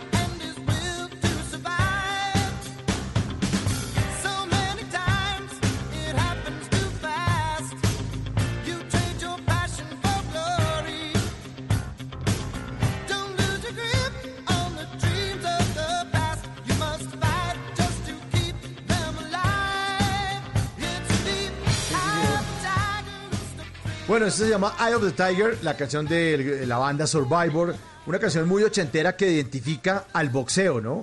Esas eh, escalinatas que estaba eh, en las que estuvo Rambo, eh, eh, Rambo no, eh, Rocky. Sylvester Stallone. Rocky. Rocky. En Filadelfia. sí, Rocky. Exactamente, exactamente. Son esas escaleras allá en Filadelfia, ¿no? Sí, que de hecho hoy en día eso es eh, pasaje turístico. Todo el mundo se va allá hasta la biblioteca de Filadelfia y al lado izquierdo hay una estatua de ese personaje ficticio de Rocky. Todo el mundo obligado se toma la foto y luego se sube las escaleras eh, pues con la canción de Rocky y grabando videos para compartirlos en redes sociales. Pero ya que usted puso esta canción, vamos a hablar de boxeo. Póngale cuidado. A ver. Tamiami Auditorium, Miami, Estados Unidos. Primer título mundial de boxeo para Colombia. 9 de agosto de 1985. Miguel El Happy Lora se coronó campeón mundial del peso gallo en el Consejo Mundial de Boxeo. muchas ocasiones ha sido sparring del Happy Lora, el gallo de Montería, Colombia. Introducing the champion of the world, fighting out of the red corner, undefeated in 27 fights, Invicto en 27 confrontaciones. Ahí lo tienen. A este pequeño gran campeón. from Montería, Colombia, Miguel Happy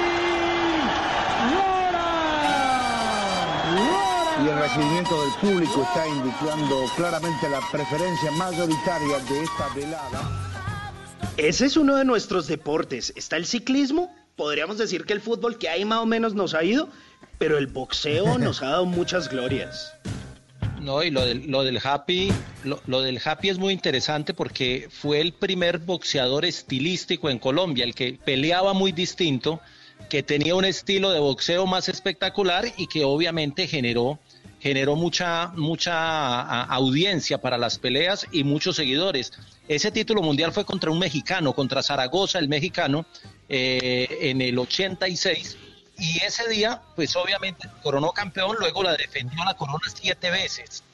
eh, contra Wilfredo Vázquez fue la primera, me acuerdo, que era un boxeador muy, muy de mucho cartel. Y eh, ante otros eh, importantes como Dávila, como ay, hay otro que le decían Metralleta, Lucio Metralleta López, creo que también fue otro de los rivales del Happy, que cambió la historia por el estilo. ¿Se acuerda que bailaba en el ring y, y le gustaba un quiebre de cintura y amagar y, y darle un poquito de baile al espectáculo? Que eso también ayudó mucho para comercializar el boxeo. Ese, ese sí era mi ídolo, JJ, ¿sabe? Yo del Happy sí tengo, Ah, tenía afiche, tenía afiche del Happy. Me parece que el que patrocinaba el Happy era Fast Track. Eh, Sí, sí, sí, eh, sí. Y en los afiches tenía la, la- la leyenda ahí de Fast Track. Fast Track eran unos tenis, ¿verdad? O era ropa deportiva, ¿no? Claro. Eran tenis. No, no, no, Ay, era una- ¿qué era gusta? marca de ¿Qué tenis. es eso?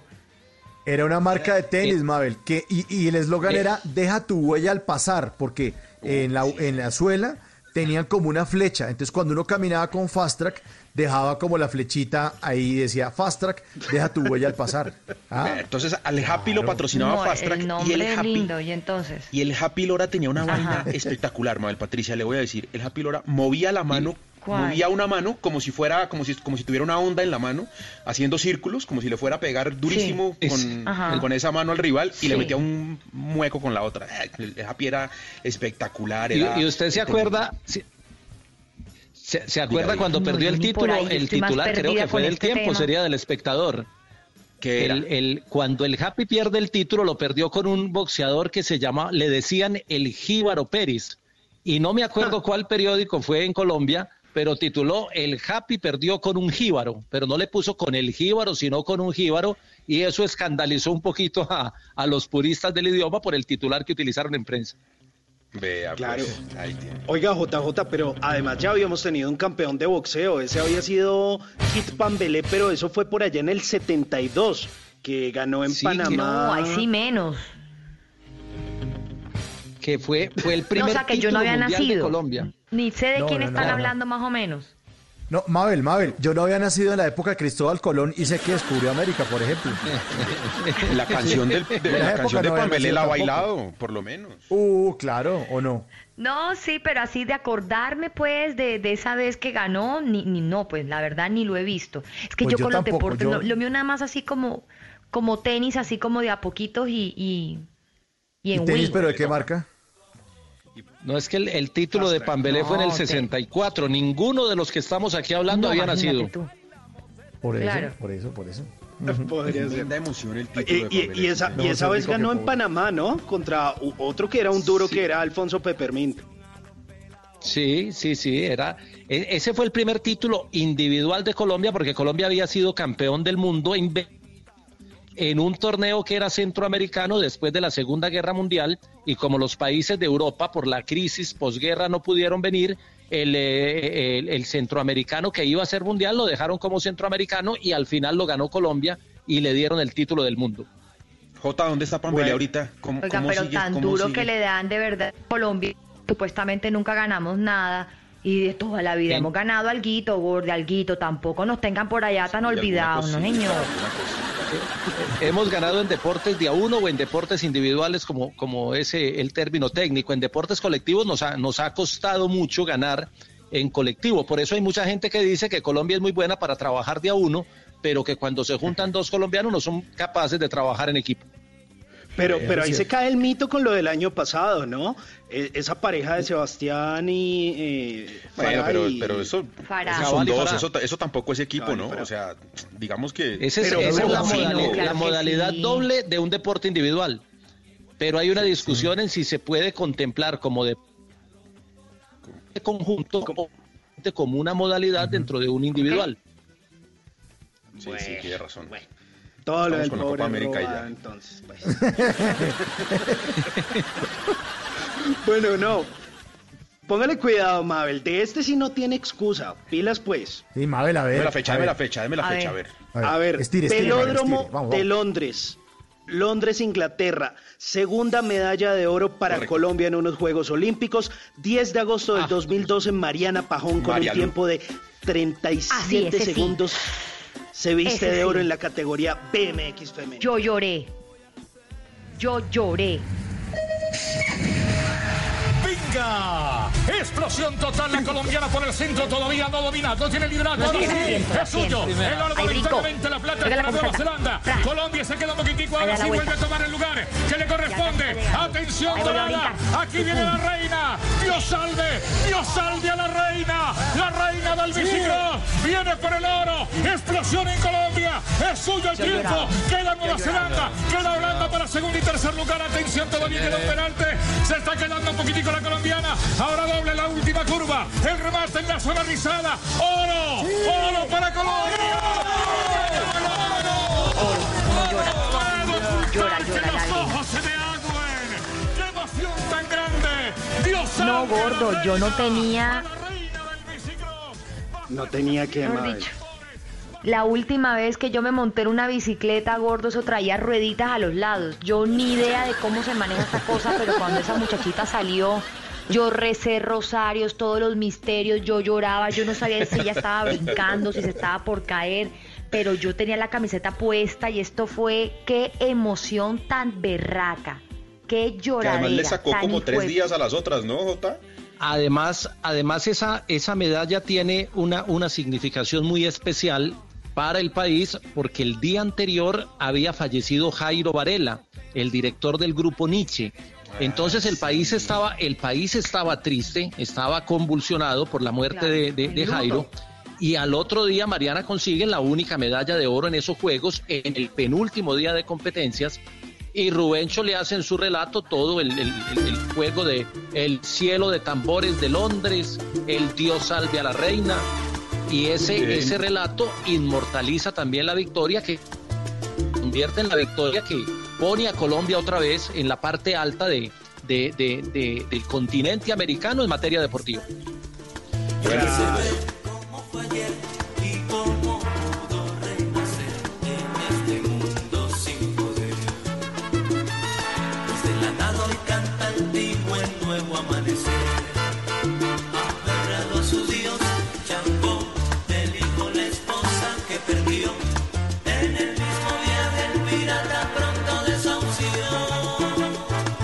Estamos en este jueves de TVT, recordando los grandes momentos del deporte colombiano. Unos, porque son, son muchos, son muchos, pero esos que nos pusieron a la mayoría de los colombianos la piel de gallina.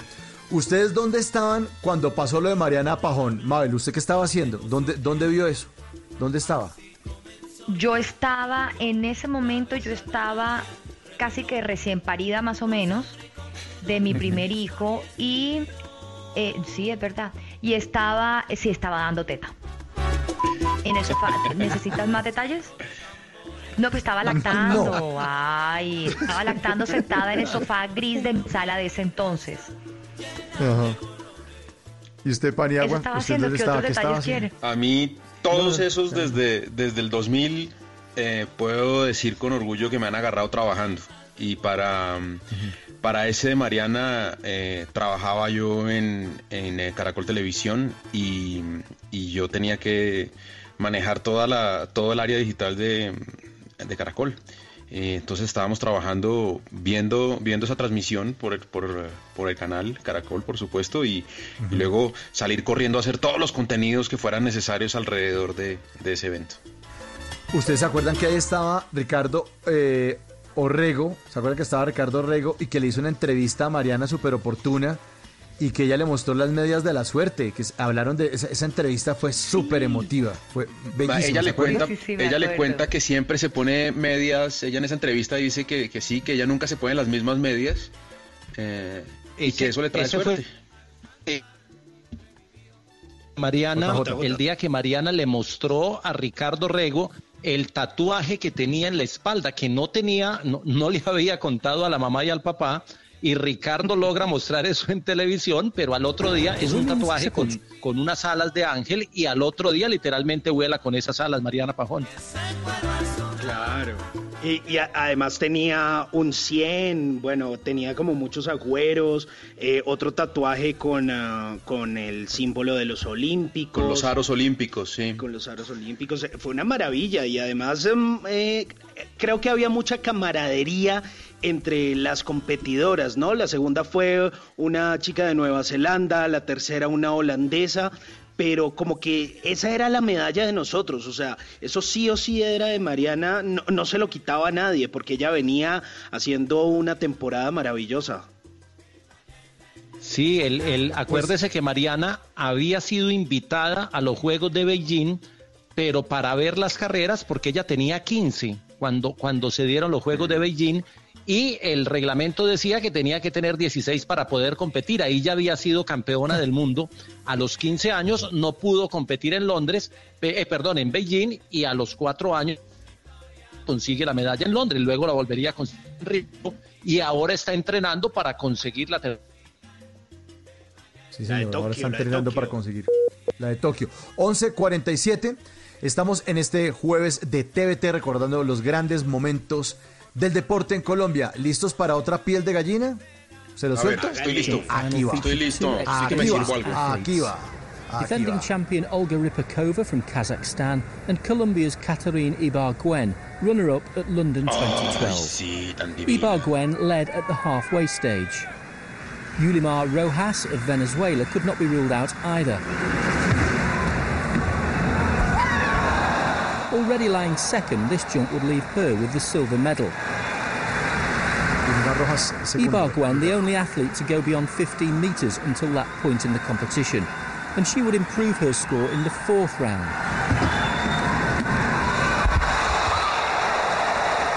Every aspect of the jump must be perfect.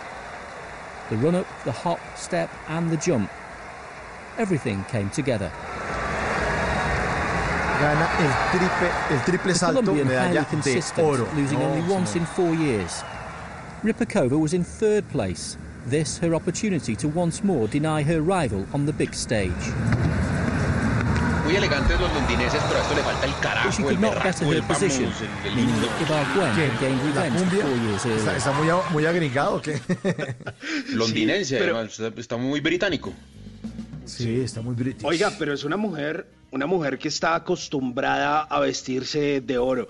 El primer oro se lo ganó en el Campeonato Sudamericano Junior de Atletismo en Santa Fe, Argentina, y estuvo en varios campeonatos mundiales de atletismo. Si no estoy mal, el primero en el que estuvo fue en el 2005 en eh, Finlandia, el- el- en Helsinki, pero luego va a Berlín, ocupa la cuarta, eh, bueno, más de 20 posiciones, eh, gente que estaba por encima de ella, pero en Londres ocupa la segunda posición y luego ese primer oro en un campeonato mundial de atletismo en Moscú, Rusia, en el año 2013. Para que no le suene tan británico, ahí le tengo de oro de la familia André. A ver si le gusta Paniagua. Y hay en tus ojos negros pinto el sol, alegre en tu sonrisa y tu pelo en la brisa de oro. Mis sueños trenzó, te quiero. Por ti yo soñé mi amor. Me paso el JJ, Catherine, definitivamente una mujer que nos enamoró a todos los colombianos, ¿no? Claro, que comenzó eh, practicando el salto alto y luego fue llevada y orientada hacia los saltos de longitud, el salto largo y el salto triple, que son las dos modalidades en las que ha sido campeona en Liga Diamante de los dos saltos, el largo y el triple, y en el que ya fue campeona olímpica en el triple. Ahorita viene de una lesión, eh, de una fascitis plantar que la tuvo con dificultades en eh, los Juegos Panamericanos, pero eh, estaba trabajando también para ir a Tokio y había anunciado que en Tokio se retiraba. Ahora dicho que va a seguir trabajando un año para los Juegos del 2021, porque recordemos fueron eh, aplazados un año, y ella aspira a llegar. Ahora tiene una competidora muy fuerte que es la, la venezolana. eh, que, está eh, obviamente en un nivel altísimo, pero confiamos en que Catherine Ye llegue a Tokio y dé la pelea para, ¿por qué no ponernos a soñar con otra medalla? Caterine ha sido del podio en el salto triple en los últimos siete años a nivel de campeonatos mundiales y a nivel de Juegos Olímpicos. Que además tiene un Jueves carisma, J, ¿cierto? O sea, también Caterine es una vieja que, que, que, que la gente adora. Sí, y, y sobre todo porque ella hace espectacular un deporte que- o una modalidad que es muy particular, lo del salto triple, ustedes ven que hay una carrera, empieza el salto, hay que hacer dos saltos en el mismo pie y luego el punto de apoyo es el otro para, para luego hacer el vuelo y la caída. Caterina es muy técnica en ese tipo de ejercicio y esperemos que le alcance para Tokio para que nos dé una alegría antes de retirarse porque ella ya ha dicho que ve, que ve muy cerca el momento de, de dejar las pistas. Sí, hoy veía en el noticiero que eh, decían que ella se hacía barra a ella misma. Que decía, vamos, vamos, vamos que se puede. Bueno, vamos que se puede y para que se animen más. Aquí les tengo esta canción que también identifica nuestro fútbol en Colombia, de esa selección Colombia Uy, Pérez sacó la camisa. de los años 90. Vamos de fiesta.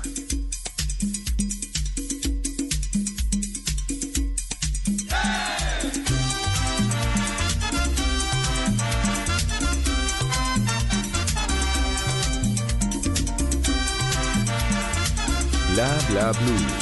Conversaciones para gente despierta.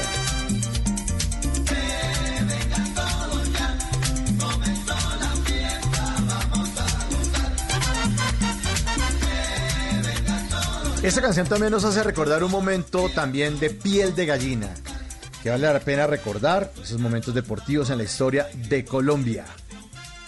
Sí, Estadio Giuseppe Meazza, Milán, Italia. Partido Colombia-Alemania. Primera ronda del Mundial Italia 90. 19 de junio de 1990, Freddy Rincón anota el gol de un empate 1 a 1 contra la selección que luego sería campeona de ese certamen. Se queda con la pelota Leonel, Leonel por el esférico, tres cuartos de campo, arranca con todo el bendito, el bendito Fajardo, 47 minutos, dos de adición, el bendito Fajardo, pegando para el pie, alterrama el pie por la pelota, atención, pica la pelota, arranca con balón dominado, pegando sobre la izquierda, muy bien para Rincón, Rincón con el bendito, pegando para el pie, muy bien, viene Colombia, Dios mío, Colombia.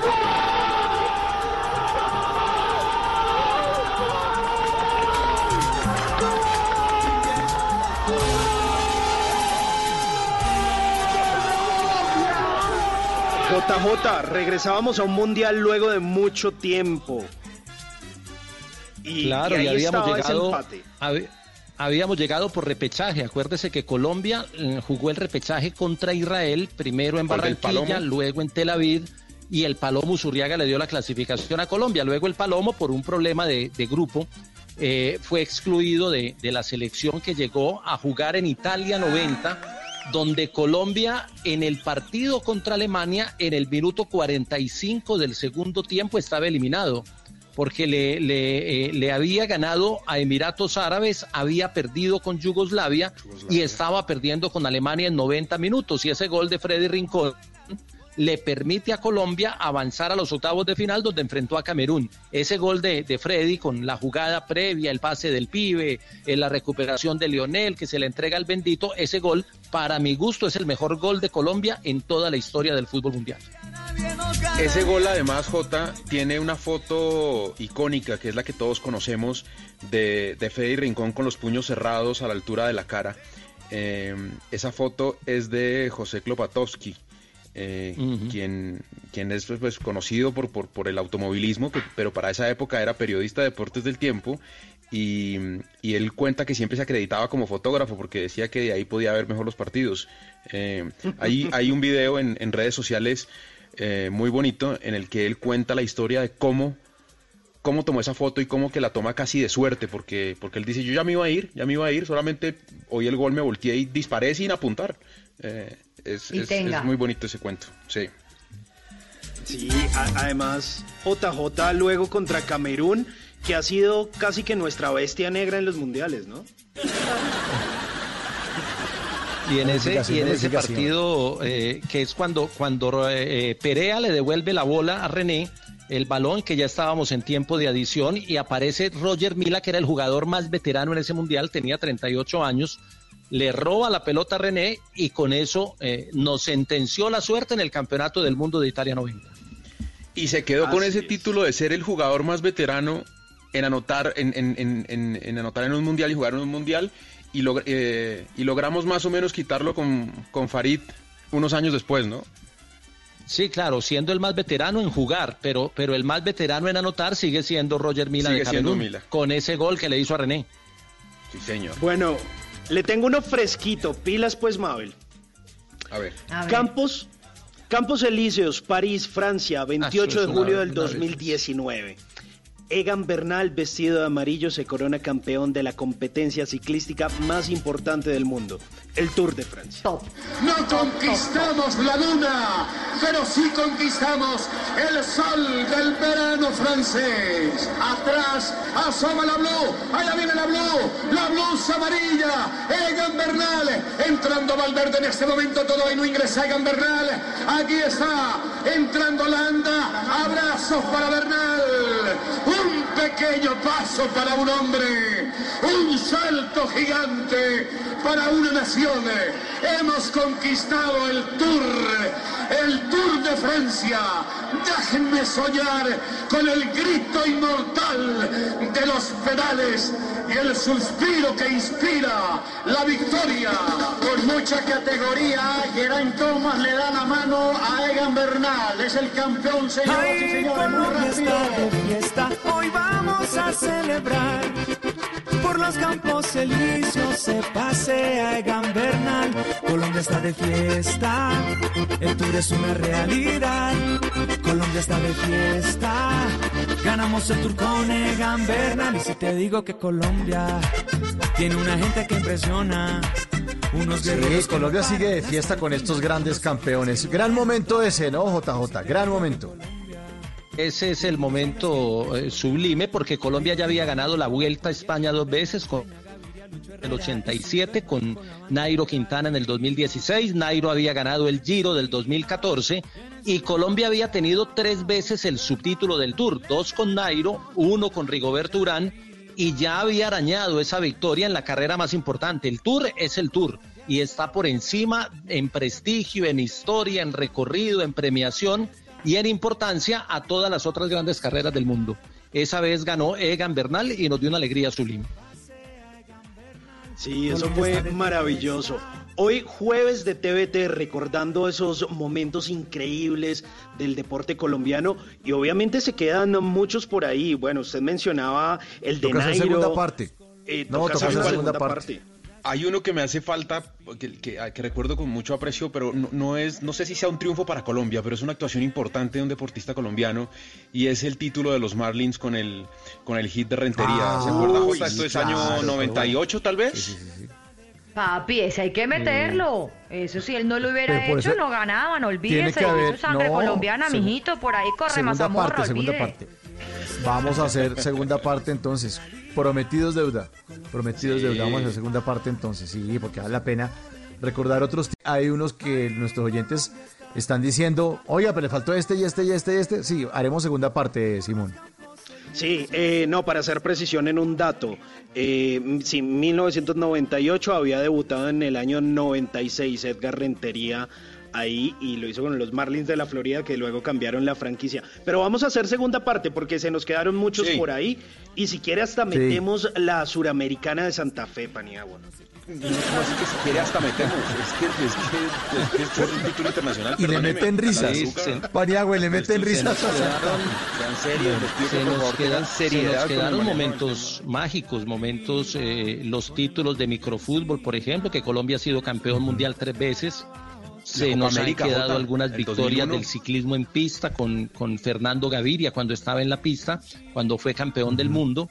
Se nos quedan muchos, lo de los Marlins, se queda la selección Colombia de voleibol campeona en Juegos Centroamericanos, Sí. que también es un título valioso.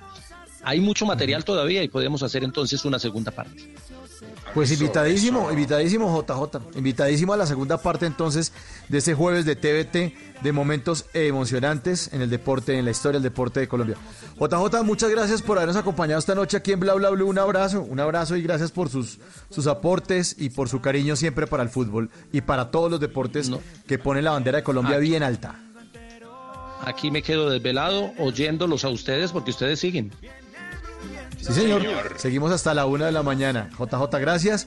Siempre vamos de lunes a jueves, de 10 de la noche a 1 de la mañana. Y ahorita, después de Voces y Sonidos, pues tendremos a Carolina Pineda con su sección de choque esos cinco, porque no todas las noticias estas del COVID son tan malas. Hay cosas que se están haciendo que vale la pena resaltar. Así que vamos a, resaltarla, a resaltarlas en esos choques esos cinco.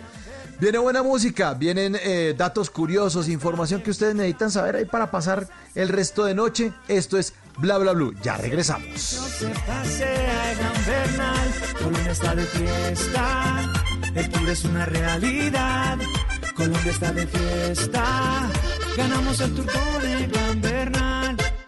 A Mabel Cartagena y Hernando Paniagua les hicimos la prueba y nos salieron. Positivo para bla bla blue. Positivo para bla bla blue. bla, bla, blue. Por eso entran en cuarentena.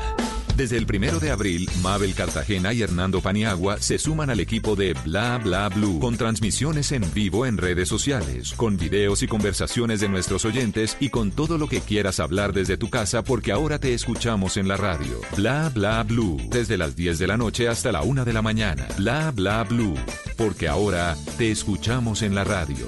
Blue Radio y bluradio.com. La nueva alternativa. Voces y sonidos de Colombia y el mundo en Blue Radio y bluradio.com, porque la verdad es de todos. Ya son las 12 de la noche, dos minutos de este viernes 8 de mayo del 2020. Soy Javier Segura y esta es una actualización de las noticias más importantes de Colombia y el mundo en Blue Radio. Violando las medidas sanitarias, la cuarentena y el toque de queda, habitantes del Plato Magdalena asistieron masivamente al sepelio de un joven que murió luego de ser herido en medio de los disturbios del pasado lunes. Luis Oñate. El registrado en el casco urbano del municipio de Plato es el tercer sepelio con asistencia masiva que se da en el Magdalena luego de las medidas restrictivas y sanitarias expedidas por el gobierno nacional para hacerle frente al COVID-19. Antes había sido en Tucurinca y Taganga. Testigos aseguraron que al sepelio de Luis Fernando Puertas, el joven de 22 años que murió luego de haber sido herido en la revuelta del pasado lunes, asistieron más de 150 personas. Jaime Peña Peñaranda, alcalde de Plato. Entendemos el dolor de los familiares y de los seres queridos. Toda nuestra solidaridad y nuestras sentidas condolencias para la familia de Luis. Sin embargo, no podemos ser irresponsables. El mandatario dijo que Plato es uno de los más de 20 municipios del Magdalena donde no se ha registrado contagio por COVID-19. 12 de la noche, 4 minutos, y jugando a la ruleta rusa, un hombre mató a un ciudadano venezolano en la Tebaida, al sur del departamento del Quindío. La historia la tiene Nelson Murillo. José Guaitía, un ciudadano venezolano apodado como el Negro, murió desangrado de un disparo en el cuello, al parecer cuando su agresor jugaba la ruleta rusa. Según la policía, otro hombre identificado como alias Santi llegó al sitio donde estaba el Negro en la Tebaida para mostrarle un arma. El comandante de la policía en el Quindío, coronel José Luis Ramírez, confirmó el fatal desenlace. Quien habría llegado a la parte exterior de la vivienda en donde se encontraba el señor José, él le enseña un arma de fuego y jugando a la ruleta intenta realizar dos disparos al aire, pero esta no funciona. Posteriormente le apunta a la víctima y ahí sí sale el proyectil donde lo impacta a la, a la altura del cuello y emprende la huida. La SIGIN de la policía adelanta los actos urgentes de este caso y buscan al agresor que alcanzó a ser identificado por su víctima. 12 de la noche, 5 minutos. Una donación de 650 millones de pesos entregará la central hidroeléctrica de Caldas a ese departamento. Asimismo, sus empleados donarán 55 millones de pesos para comprar elementos de salud que aporten a cubrir la coyuntura por el COVID-19 y ayudas humanitarias para la comunidad. Paula Bernal. Con el propósito de realizar un aporte a la comunidad frente a la situación que se presenta actualmente con el COVID-19, la Central Hidroeléctrica de Caldas, CHEC, donará 650 millones de pesos para destinarlos en la compra de diferentes elementos. Así lo asegura el gerente de la empresa, John Jairo Granada Giraldo. La entrega de un respirador automático para el Hospital de Caldas y el CES. Adicionalmente, la adecuación de un pabellón de 24 camas en el eh, Hospital eh, San Isidro de Manizales. Asimismo, se comprarán dos respiradores para el Hospital San Félix de La Dorada e insumos médicos y ayudas humanitarias para el departamento de Risaralda. 12 de la noche, 6 minutos. En Caquetá hay 15 municipios sin casos de coronavirus, por lo tanto habrá apertura económica en todos ellos a partir del próximo lunes. Así lo confirmaron varios alcaldes a Blue Radio. Wendy Barrios. En 15 de los 16 municipios del Caquetá aún no hay casos de coronavirus, por lo tanto sus alcaldes realizarán la apertura económica. Alcalde de Gerson Gaviria del Doncello dice que ya la comenzó. Ya iniciamos la apertura de ciertos sectores económicos y con las medidas de protección necesarias. Le exigimos el mínimo de las medidas de protección. En San Vicente, los comerciantes y el mandatario Julián Perdomo trabajarán en equipo. Vamos a tener una reunión eh, con la Asociación de Comerciantes de este municipio para trazar una hoja de ruta. La primera autoridad de Cartagena del Cheirá, Edilberto Molina, también se acogerá. También sabemos la importancia de la economía y de ir reactivando lentamente o gradualmente pues, eh, el comercio en nuestros municipios. Solo Florencia tiene casos de coronavirus en el departamento. Noticias contra reloj en Blue Radio. Y cuando son las 12 de la noche, 7 minutos, la noticia en desarrollo, China y Estados Unidos se comprometieron hoy en una conversación telefónica a seguir poniendo en práctica la primera fase del acuerdo comercial que firmaron el pasado 15 de enero, pese a las últimas tensiones entre los dos países a raíz del origen del coronavirus, informó el Ministerio de Comercio chino. La cifra, el 7 de mayo, bancos han los bancos han reservado para desembolsos 7 billones de pesos de las líneas de garantías del Fondo Nacional de Garantías. Y seguimos atentos porque el ministro de Deporte Ernesto Lucena anunció una línea de crédito para el sector deportivo. La línea de crédito con el Banco Agrario se llama Avanza Colombia y contará con 25 mil millones de pesos para otorgar préstamos hasta de 22 millones de pesos, es decir, 25 salarios mínimos a quienes integran el sector deportivo, la recreación y la actividad física. La ampliación de estas y otras noticias encuéntralas en blurradio.com. No olvides descargar la aplicación Coronap en App Store y Google Play para estar informados sobre el avance del coronavirus en Colombia. Sigan en sintonía con Bla Bla Blue, conversaciones para gente despierta.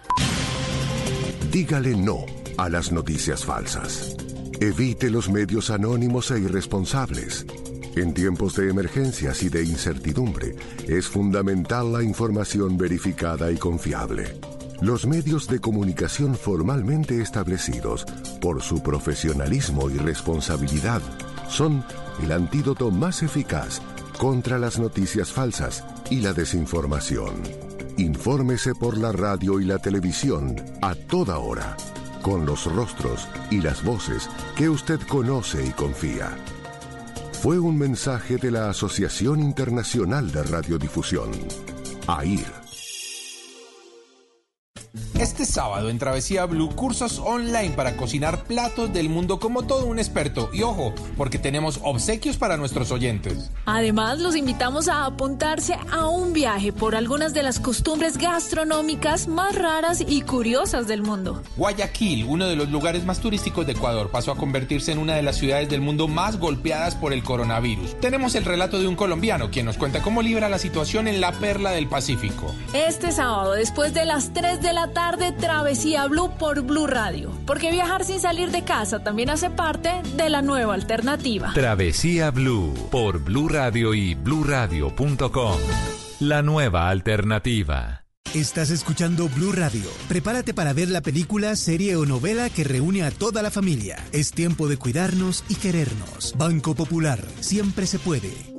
Es tiempo de cuidarnos y querernos. Evita salir de casa. Si realmente necesitas acercarte a una de nuestras oficinas, hemos dispuesto de manera exclusiva la primera hora y media de atención para mayores de 60 años. Banco Popular. Siempre se puede. Somos Grupo Aval. Vigilado Superintendencia Financiera de Colombia. Háblenos de usted. Llámenos al 316-692-5274 y cuéntenos su historia.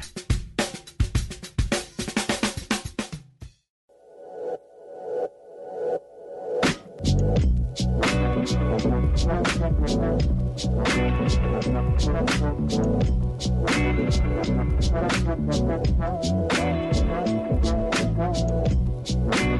you.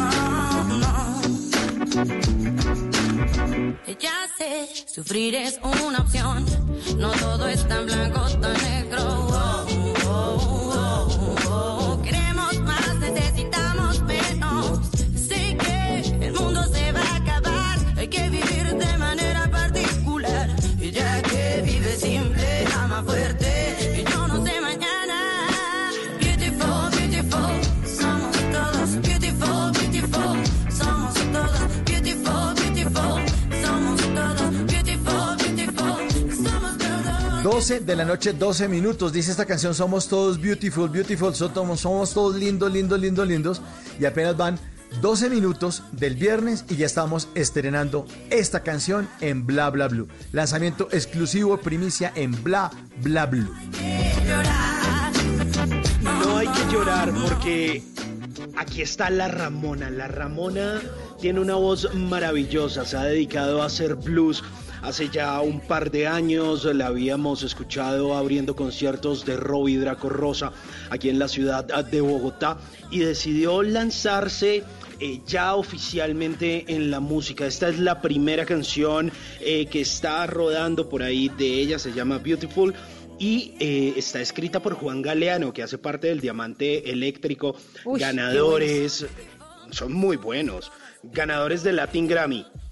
Además, eh, estuvieron abriéndole concierto en el año 2015 a los Foo Fighters. Mejor dicho, tienen todos los pergaminos. Y la Ramona es una nueva artista que hay que ponerle mucho cuidado, hay que ponerle el oído porque promete. Además, se viene con un disco divino como ella, porque es una churra.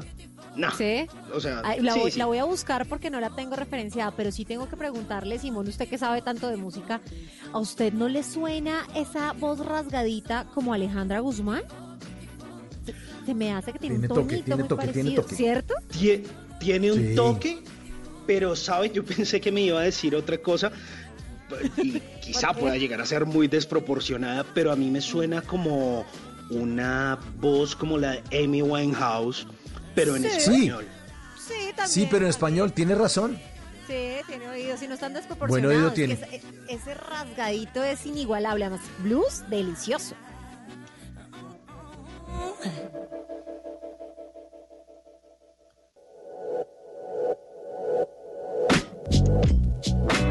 Pues en esta tercera hora que estamos estrenando esta canción hermosa de La Ramona Beautiful, les tenemos a todos ustedes Choque sus 5 con Carolina Pineda.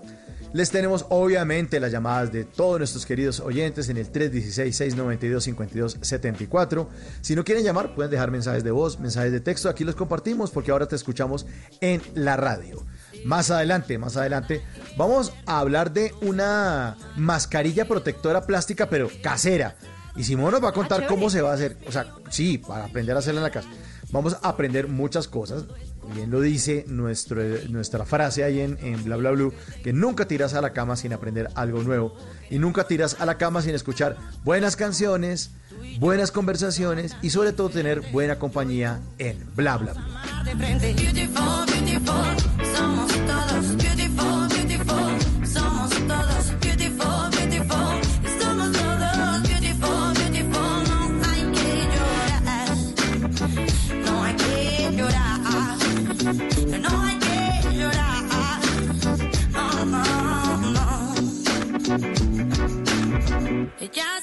Sufrir es una opción. No todo es tan blanco, tan negro. Oh, oh, oh.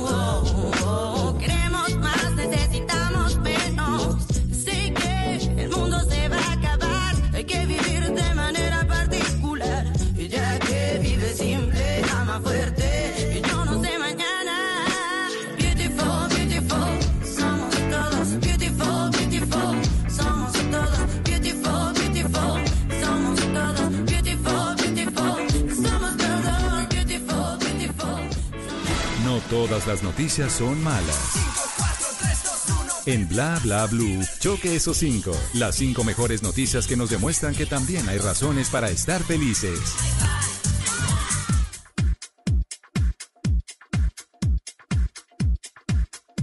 Y antes de que choque esos cinco, le tengo unos choque esos seis. Porque un oyente eh, anónimo que ya había salido aquí al aire con una llamada eh, de, de- de muchas de las que hacen aquí en el 316-692-5274, nos llama y nos dice que, y no, no nos llamó, nos escribió un mensaje de texto diciendo que, que gracias, que, el- que estaba como deprimido, que estaba que le tiraba ya al- al- a, a lo primero que pasara, pues, y que habló con nosotros y que lo llenamos de ánimo. Bueno, Ay, eso es el objetivo, lindo. eso es el objetivo, llenar de ánimo a la gente y chocar esos cinco con Carolina Pineda. Vamos a ver, vamos a ver, Carolina. A ver, ¿cómo se- 12 de la noche, 17 minutos. Y sí, señor, choque esos cinco. A la una, a las dos y a las tres. ¿Lo logramos? Ay, Caro, por favor. Bueno, cho- Válgame el choque procedimiento. Codos. choque esos codos, no importa, y celebremos porque no todo es malo. También hay buenas noticias y hoy les traigo las cinco para destacar. Ruédame las cinco, por favor. Número 5. Número 5. ¿Cómo es? ¿Cómo sería? Pues imagínense que tengo una noticia súper chévere para Bogotá, porque la Secretaría de Salud de la capital recibió en donación 350 iglús para proteger al personal médico del COVID-19. ¿Qué son esos iglús? Imagínense que son como unas bombitas plásticas que se le ponen a, a los pacientes en la parte de la cara. Son como unas bombitas plásticas. Esa vaina es carísima.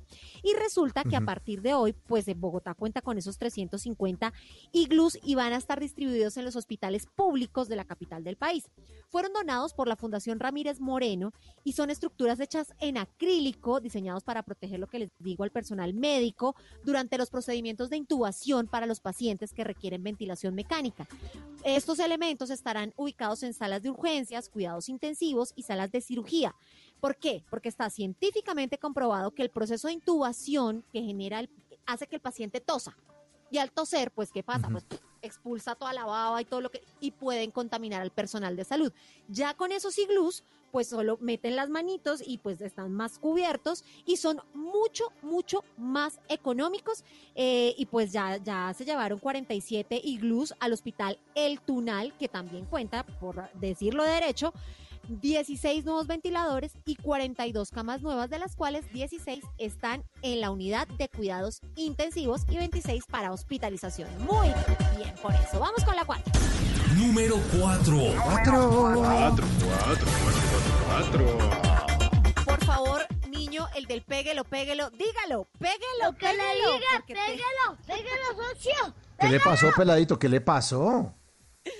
Pues debe estar feliz porque imagínense que es una muy buena noticia para el comercio colombiano. Autorizaron ya la primera exportación de semilla de cannabis en Colombia. La Lo que le diga, Ah. péguelo, péguelo, socio. En serio, eso es muy bueno. Mira, el Ministerio de Justicia y del Derecho otorgó por primera vez en la historia de Colombia, con el apoyo de la Ventanilla Única de Comercio Exterior, una autorización para la exportación de 100.000 semillas de cannabis. Estas semillas van a salir eh, de territorio colombiano con destino a Denver, en Colorado, Estados Unidos. Pues para el gobierno de Colombia, de verdad, esto es un logro muy importante para la industria del cannabis medicinal. Pues eh, recordemos que pues ahorita con todo esto de la pandemia, muchas empresas sufren la consecuencia económica dura. Y pues este renglón empieza a madurar, esta, esta, esta economía pues empieza a moverse y se empiezan a cumplir objetivos importantes como es el de la exportación. Para muchos esto no será importante, pero créanme que se empieza a mover una industria muy importante para Colombia. Lo que le diga, péguelo, péguelo, socio. Ya pelado, pero calmado. Calmado, socio. Número 3. ¿Está feliz? 333. Recibimos, otras donaciones, esta vez por parte de el gobierno chino. 1,5 millones de dólares recibimos los colombianos por el gobierno de la República Popular de China que entregó donación de material de bioseguridad, respiradores y pruebas diagnósticas a Colombia, pues porque ellos quieren de verdad tener como más unión y más solidaridad con el país. El embajador de China en Colombia, Lan Hu, hizo la entrega de la donación, sanita- de la donación sanitaria que incluye 30 mil pruebas de detección, 30 mil, 10 mil de las cuales pues ya están en territorio nacional y se recibieron hoy. 680 mil tapabocas, además de gafas, guantes, trajes protectores, termómetros infrarrojos, respiradores, todo, todo por un valor de 1,5 millones de dólares. Porque si tengo, ustedes tienen amigos médicos, Simón, ¿usted tiene amigos médicos? Tengo par de amigos médicos y médicas, sí. Pues yo le tengo un chisme muy triste. Estaba hablando con un amigo médico en Cali y me dicen que no les han pagado. En hospitales públicos de Cali, por ejemplo, no les han pagado, les dan unos bonos, eh, pues la seguridad de algunos sí funciona, la de otros es muy floja, entonces pues bueno, esas donaciones ayudan montones. Vamos con la número prefiero, dos. Óigame, yo prefiero, yo prefiero, yo prefiero que no me paguen a que me estén cascando en la calle. Es increíble. La gente cómo ataca al equipo médico, mi querido amigo. El equipo médico lo puede salvar a usted de morirse. Es así de simple. Entonces, yo cojo a la gente que podría, exacto, que podría alejarme de los negros del ataúd, porque eso es lo que hacen los médicos. Los médicos lo único que hacen es cambiarle la fecha de vencimiento a los seres humanos. Está Sí, para señor. vencerse tal fecha y él Y eh, la lo- lo trata a uno y le se la largan, la largan a uno la vida. No, a esos toca ir a, a golpearlos, a ofenderlos, a decirles que no entre aquí. No, es increíble, increíble. Mire, Ma-. Mauricio, todos los días en el noticiero eh, del mediodía es un caso nuevo. L- La enfermera Sí, atacada el hoy colmo, en Cali, la enfermera el atacada colmo, hoy en no sé dónde. Horrible. Sí, Sí, sí, y pasa, mire, es que es una- mire que hoy veía un meme que me tocó mucho. en la vida. Porque generalmente los memes a uno lo hacen reír, pero hay otros que lo hacen reflexionar. Y el meme era algo como una gente haciendo fila en el banco y la persona que iba a pagar era pues una doctora y abría la billetera, la billetera estaba vacía, porque no les están pagando a los médicos y decía, qué pena, aquí reciben aplausos. Duro. Y es verdad, es verdad. Lo, necesito, sí, manito al drill. Bueno, ahora sí, mándame la número dos. Dos, dos, dos, dos, dos, dos, dos. Número dos, dos, dos. dos. ¿Por qué esta es la dos?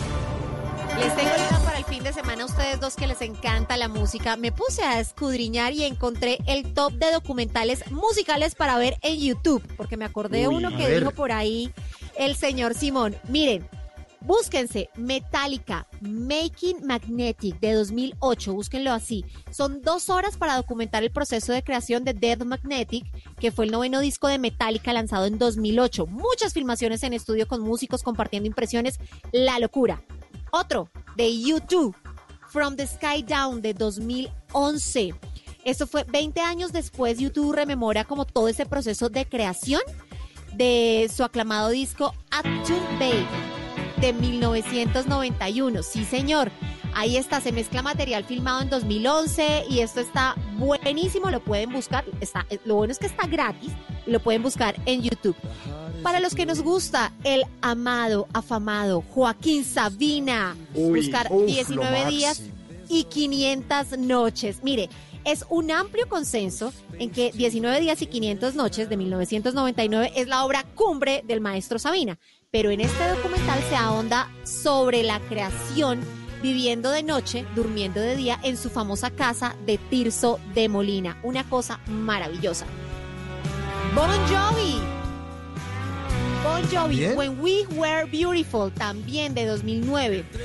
Es una cinta rodada durante la gira mundial Los Highway de 2008, que mira también como al pasado y como el ascenso del exitoso grupo, pues comandado por John Bon Jovi, como su propia empresa, la pueden buscar así. A quien le gusta Queen, Queen, Days También of Queen. Our Lives de 2011, sí señor, un aclamado documental de la BBC sobre la trayectoria de la banda, está en YouTube, Guns N' Roses, Use Your Illusion Tour Documentary de, dos, de 1992. La última banda peligrosa del rock, como les, les decían, estaba en la cima de su popularidad tras el lanzamiento de los dos discos dobles Use Your Illusion en 1991. Y para terminar, Ahí está, ahí están los Héroes. Gunners. Ahí están, a los que les gusta. Y para terminar, Héroes del Silencio, el espíritu del vino de 2012, con motivo del vigésimo aniversario del tercer disco. Sí, señor. Ahí está, lo pueden buscar. Le saqué el top. Saqué el vino caliente. Ahí está, Héroes del Silencio. Me encanta. Bueno, vamos con el número uno. De, este- de estos Ah, este está maravilloso. Me encanta la invención colombiana. Crean un robot? Para ayudar al personal de salud a enfrentar el COVID-19 en Antioquia. Sí, señores, un robot y Ah. creado aquí en estas tierras. En Antioquia, el SENA creó este robot para que el personal médico tenga menos contacto posible con los enfermos del COVID-19. Pues se, recurrió a los talentos de uno de los centros de formación y ellos lo desarrollaron y permite ser dirigido de manera remota.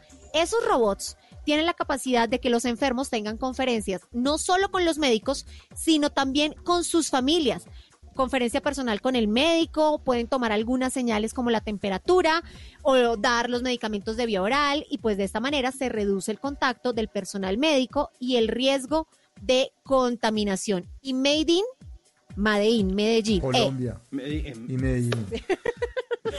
muy bien, ahí está, ahí está. Mis choques o cinco, pero antes de irme, me voy con la ñapa de la pandemia, acuérdense. ¿Cómo y si miramos, y si miramos las cifras al revés, pues los recuperados a hoy vamos, un millón trescientos cuarenta y un mil en el mundo. Subimos una décima, estamos en 34% de los infectados, el 34% se mejoran. Un millón trescientos cuarenta y un mil, señores, así que vamos por eso. Estas fueron las cinco más importantes y mejores noticias del día, porque no todo es malo en esta vida. Choques a cinco. Toque esos cinco. Y acuérdense que el próximo domingo es el Día de la Madre. Por eso Peter Manjarres tiene esta canción bella para todas las mamás que a esta hora nos sintonizan y para que los hijos también se les dediquen a ellas. solo día que no te piense y en todo momento suelo recordarte tan bella que fuiste elegante siempre y sé que en el cielo con mi Dios está un vacío inmenso dejaste en mi alma. No es igual mi vida si no estás aquí. Pero hay que entender a Dios, te necesitaba. Y alguien como tú no te iba a conseguir.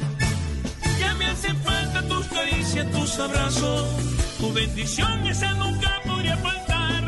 Viejita linda, no sabes cuánto te extraño. Vivías contenta cuando me veías triunfar. Hago el intento, pero nunca lo he logrado. Cantar esta canción sin tener que llorar. Inolvidable cuando me decías te amo. Tú me haces falta y nunca te voy a olvidar. Ay, ve, ya me hace falta tus caricias, tus abrazos. Tu bendición, esa nunca Mi viejita linda de Peter Manjarres, una canción que estrenamos esta semana aquí en Bla Bla Bla a propósito del Día de la Madre, el próximo domingo. Es el Día de la Madre.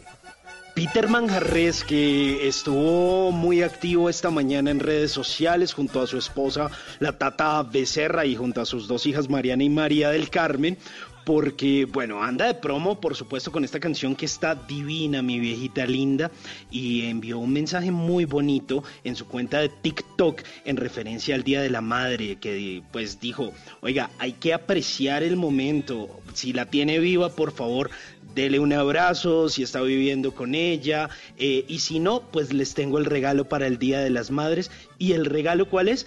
Esta canción, de pronto es válido eh, dedicarla en este momento. Peter Manjarres y esa viejita linda.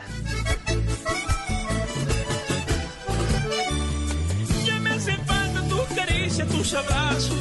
Tu bendición, esa nunca podría faltar. Viejita linda, no sabes cuánto te extraño. ¡Ay! Sagrado rostro. ¿Quién tiene el celular hoy? 316-692-5274, la línea de Bla Bla Blue.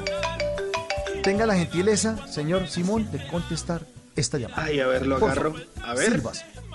Sí, señor.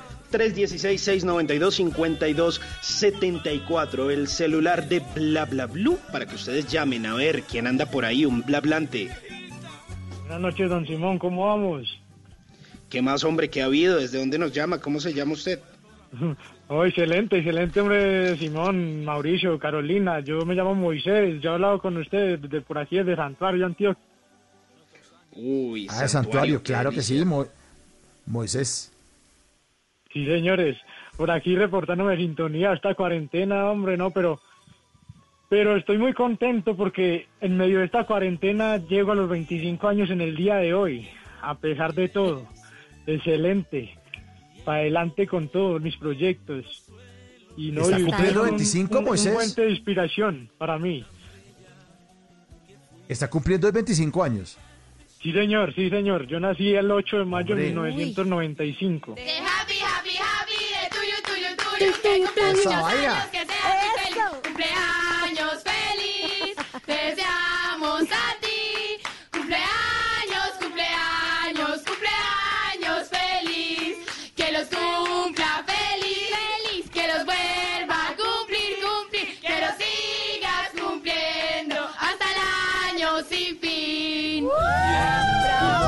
¡Eso! ¡Feliz cumpleaños, Juan Moisés!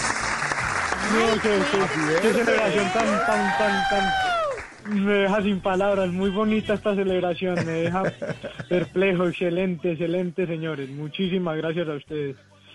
No, con amor, Moisés, cuente qué hizo de cumpleaños, cuente cómo fue pasar el cumpleaños a No. pesar de la cuarentena, se le nota que está feliz. ¿Está cumpliendo años hoy o no? Es 8. Sí, es hoy, hoy, ocho. hoy, hoy. No, sea, apenas, tiene- apenas. ah. Tiene 33 minutos de cumpleaños.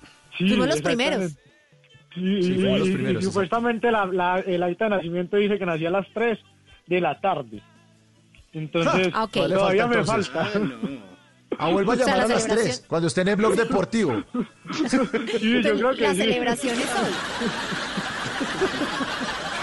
Sí, encerradito en la casita, vamos a ver si de pronto, si de pronto celebro por aquí con la familia, con los que estamos por acá cercanos, y no, y muy contento con esa celebración que me hacen ustedes ahí, muy contento, Ay, muy qué agradecido. Oiga, Moisés, ¿y con quién está pasando la cuarentena? Con la familia, encerrado acá con mis papás y mis hermanos, y el sobrino, ¿Cuántos son en la casa? somos seis. Ah, bueno, está acompañadito, entonces ahí entre los seis van a hacer la celebración y el ponquecito y todo, ¿cierto? Sí, claro, claro, claro, ya la torta la, la encargamos desde ayer. No, una persona de 25 años no sabe que es eh, feliz cumpleaños, amiguito de Ponque Ramos. No, No, tienen idea. Está muy No, no chiquito. ni. No, no. Pero yo los escuché la semana pasada con ese con ese tema que, que, que tuvieron de los de los de los anuncios publicitarios del Sí. pasado y muy La interesante todo publicidad. eso. Sí, Sí, sí, sí, sí, eh, sí, sí. me pareció muy muy muy muy interesante todos esos esos eh, recordar todos esos esas pautas. ¿Y oyó el de hoy, Moisés? ¿Oyó el de hoy? ¿De los momentos emotivos del Ah, deporte sí, en Colombia?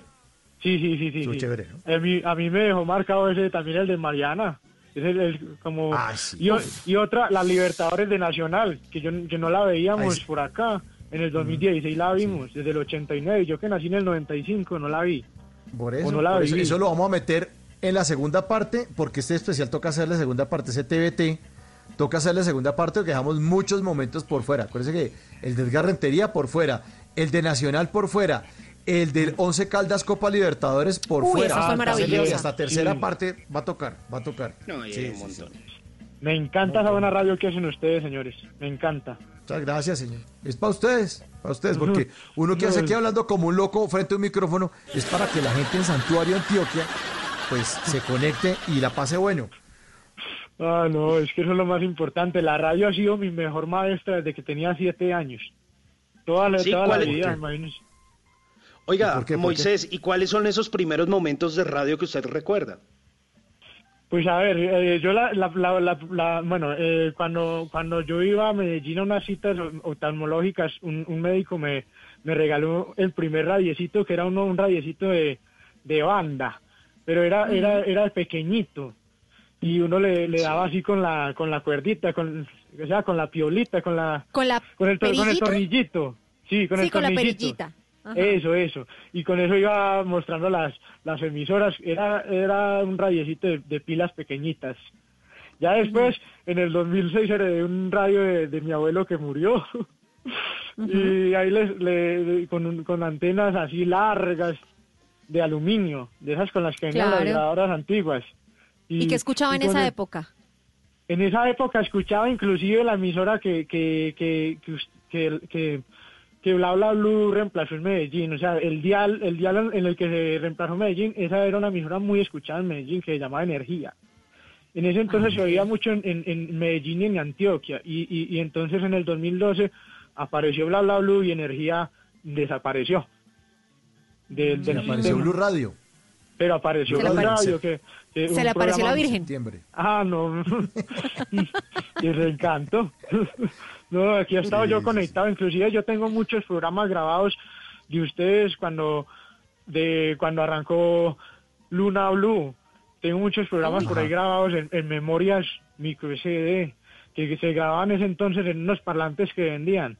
Entonces ya ya eso esos parlantes ya queman esas memorias, ya esas memorias son reliquias y esos parlantes también. No sé, no sé. eso me parece a mí pues. ¿Y qué es lo que más le gusta de la radio, Moisés?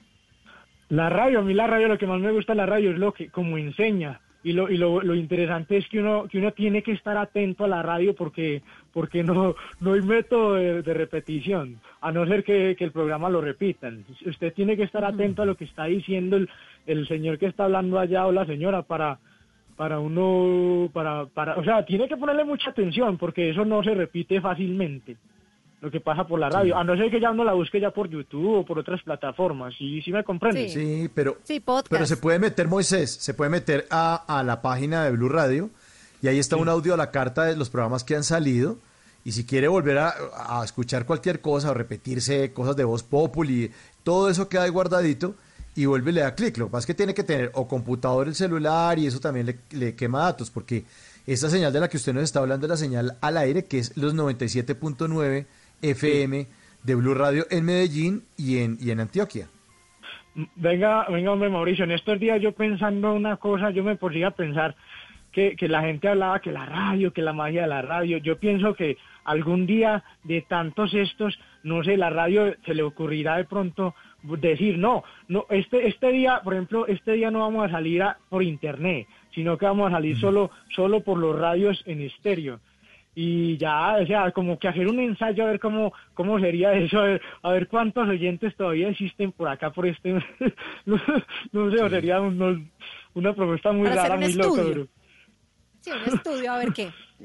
Pero, pero ¿sabe algo, Moisés? Ahí estaríamos siendo egoístas porque lo que No, pasa es no, que... no, no, es que no, no es egoísta, o sea, solo es un ensayo, solo es un ensayo, a ver cuántas personas de verdad, o sea, si que uno dijese, no, se comuníquesen, comuníquesen a esta línea los que estén conectados por las radios, solo se hace un ensayo por un día, y, o sea, solo por ensayar a ver cómo, o por una hora, o por media hora, puede ser, o un programa, o no sé. Bueno, eso puede ser un experimento, sí, válido. Sí, válido. está chévere. buena- Porque, está digamos. Simón, si, Simón escucha por radio, radio, o sea, por transistor, alguna, alguna emisora, o solo por celular. Moisés, No. Moisés. No, le estoy Eh, preguntando no, a Simón no, porque no, yo escucho, yo escucho siempre por, por, por radio, radio, el transistor, el, el, el- la grabadorcita de, de casetera. Yo la tengo aún, Claro. que es de luz.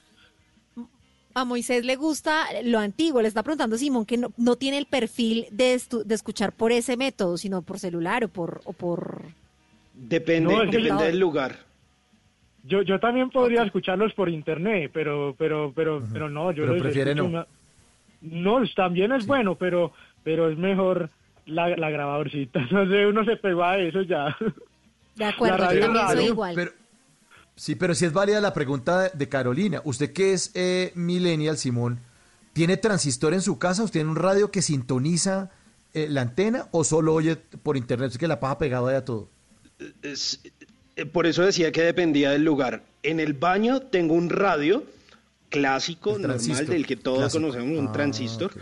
Tengo, eh, por ejemplo, en la sala tengo un speaker, un altavoz, Un Alexa. y lo conecto a un celular viejito, un, un Nokia Ah. viejito de esos que tienen radio, le pego un cablecito y ahí está. Y también tengo un altavoz que cuando ninguno, de pronto no tiene batería o algo, le digo, oiga, eh, ok Google, póngame Blue Radio. Ok. Y ahí obedece. Ahí obedece. Y Ah, ahí obedece. tecnología, ¿cómo es? Pero Moisés sí es un romántico de la radio, o sea, se le nota, pero alguna vez en la vida Moisés, por ejemplo, alcanzó a escuchar o ha escuchado radionovelas, no creo, ¿cierto? Sí, sí, yo escuché no, radionovelas cuando me tocaba madrugar en el colegio.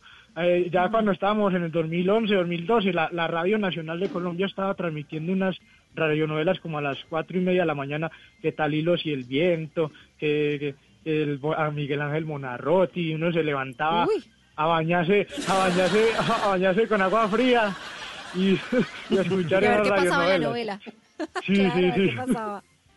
Sí, uno, el- el- Buenísimo. Oiga, qué bueno. sí, sí, no, el- el- la radio sí, sí, sí. Me ha encantado. Oiga, siempre. Moisés, pregunta, eh, ¿Santuario Antioquia está dentro de los municipios que este lunes ya arrancan actividades o qué, o qué les dijeron ustedes allá?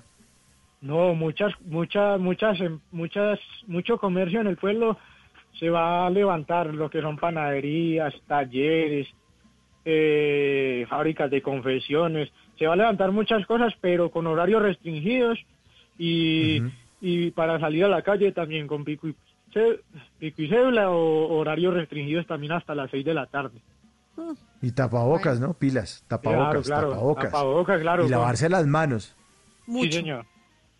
Y mucho manos alcohol. mucho. Sí, es que es- Sí, pero, pero no, pero en las manos, no la va a tomar, no se la va a tomar, pilas. Sí, Moisés, cuidado, venga, ¿usted en qué, en qué trabaja o qué hace en la vida? No, yo les comenté la otra vez que yo, yo cuando tenía cinco años yo perdí los ojos, pero yo me superé en la vida. Saqué, saqué, acordé. saqué el, bachillerato, después hice una técnica, después me pagaron la, la bueno, me pagaron cierta plata de la, de la casa, ve, de, del daño que me hicieron y con eso me conseguí una, una, una, una, una propiedad y, y, y en los arrendos voy viviendo y, y, y, y en estos momentos pues la música está quieta porque porque esta cuarentena nos tiene quietos a todos.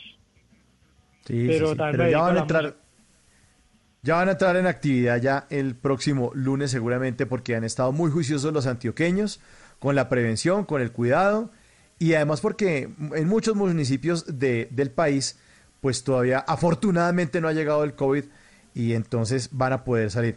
Mire Moisés, muchísimas gracias por su sintonía. Le mandamos un abrazo muy grande, lo queremos mucho y nos gusta mucho que nos eh, escuche, que esté pegado a Blue, que le guste tanto la radio y ya sabe que como buen oyente de Bla Bla Blue nosotros siempre los despedimos a todos ustedes con una canción que tiene que ver con algo de lo que nos dijeron. Y ya que le gusta tanto la radio, le tengo esta de Basilos. Sí, yo solo quiero pegar en la radio para ganar mi primer millón. Chao Moisés, un abrazo, aquí está Basilos. Muchísimas gracias a ustedes, que tengan feliz madrugada. Besitos y Chao. feliz cumpleaños. Gracias. cumpleaños! Yo solo quiero pegar en la radio.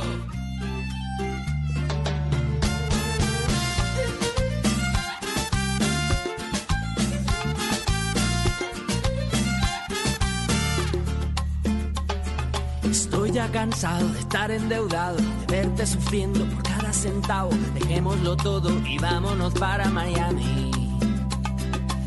A lo que voy, a volverme famoso, a la vida de artista, vivir de canciones, vender ilusiones que rompan 10.000 corazones.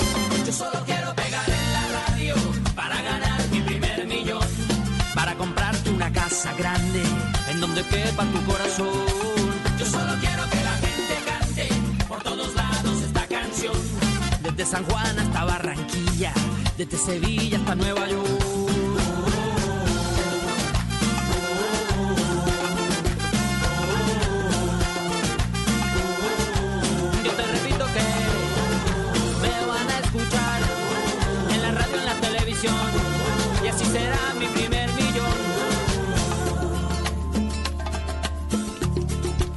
Y otro que la está pegando en la radio es Simón Hernández. Y les tiene a todos ustedes unas instrucciones para hacer mascarilla en la casa, pero no mascarilla de pepinillos. Carolina, no se Ah, me ¿no? emocione, por favor. No, guarde el cuchillo, guarde el cuchillo. ¿Y, y más baratilla no tiene? Mascarilla no me alcanza. Ay, no, no. No, No, mascarilla. espere, vuelvo a repetir ese chiste porque... No, sí, le tengo esta, vea, la del payaso. Ahí está. Sí. Ay, estuvo bueno, estuvo bueno. Sigue, Sí. Simón, querido. buenísimo. Buenísimo. Hagan así, hagan así. Bueno, ya me callo. Bueno, ¿cómo sería? Les voy a enseñar a hacer una careta o una máscara protectora de plástico en casa.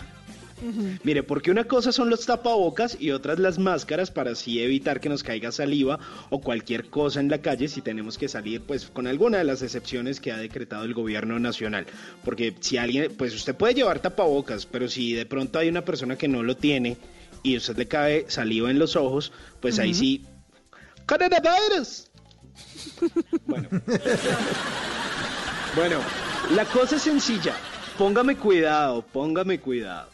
La cosa es sencilla, tenemos que coger un trozo de plástico transparente, por favor, porque si no hay fregado, si se pone uno ahí como negro, eso pues no va a ver y se va a tropezar en la calle y ahí sí que va a ser peor.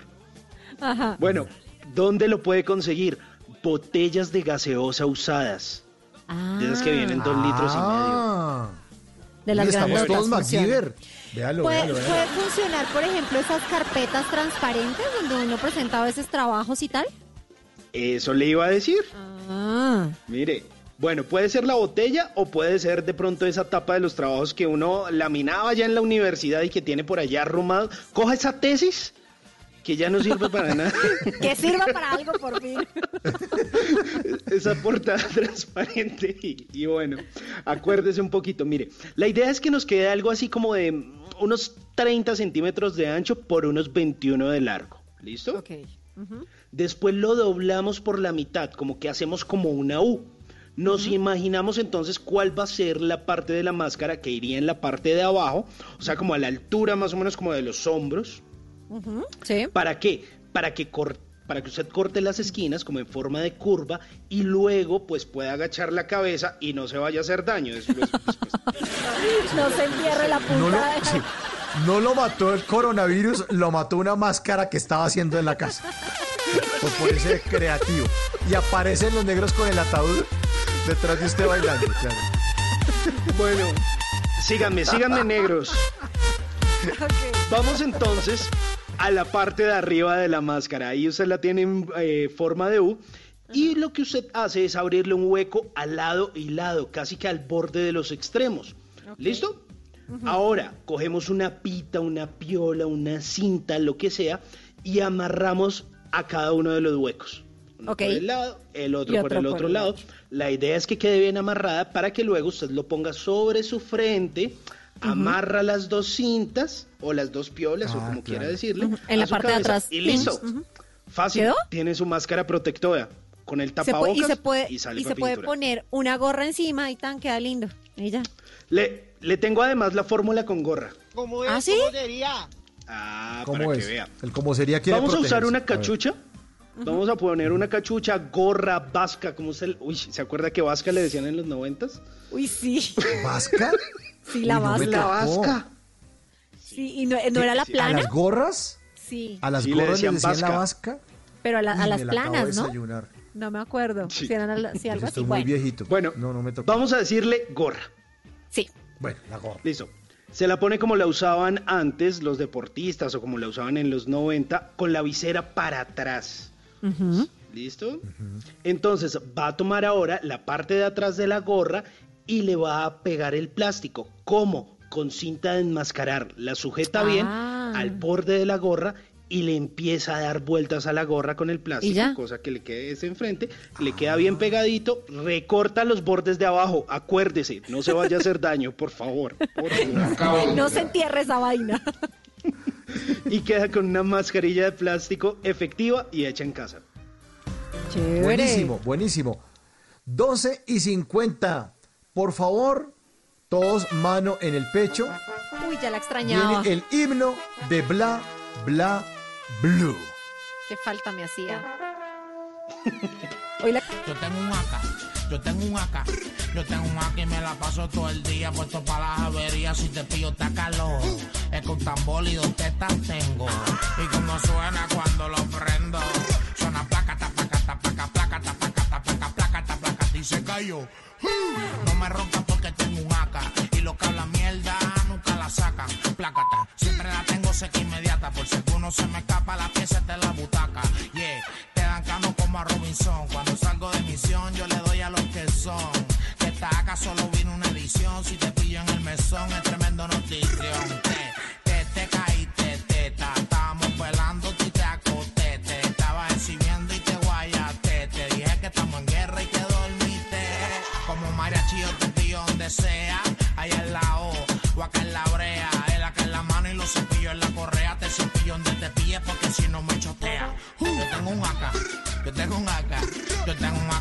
Paso todo el día puesto para la avería. Si te pillo te acaloro. Es que un tambor y dos tetas tengo.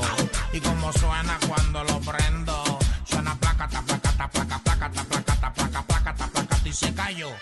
Tiene dos tetas para meterte ciento y pico. El que me menciona 12.52. Y ahora que está sonando esta canción y que estamos nosotros aquí rumbeando y bailando aquí sentados desde nuestras casas, haciendo bla bla bla, pues eh, les quiero eh, recomendar un trino que puse en mi cuenta de arroba entre el Quintero, en Twitter, por supuesto, y también en Instagram, si me quieren seguir ahí en Instagram también, arroba entre el Quintero. Puse la imagen de Gracicita Rendoncita para Ay, afectar a Simón Hernández. Le afecté el caminado. Diego Garibello, el productor, dijo que por qué hacíamos eso. En y grupo. Carolina dijo que estaba broncoaspirando. Entonces, por favor, si quieren, métanse en Twitter y busque la cuenta de arroba entre el Quintero y vean a Gracie Rendón, que está bailando una canción y un reggaetón. Una canción de Balvin, le estreno. cuadra. Rosa. De Balvin, sí. Pero esa canción también le cuadra.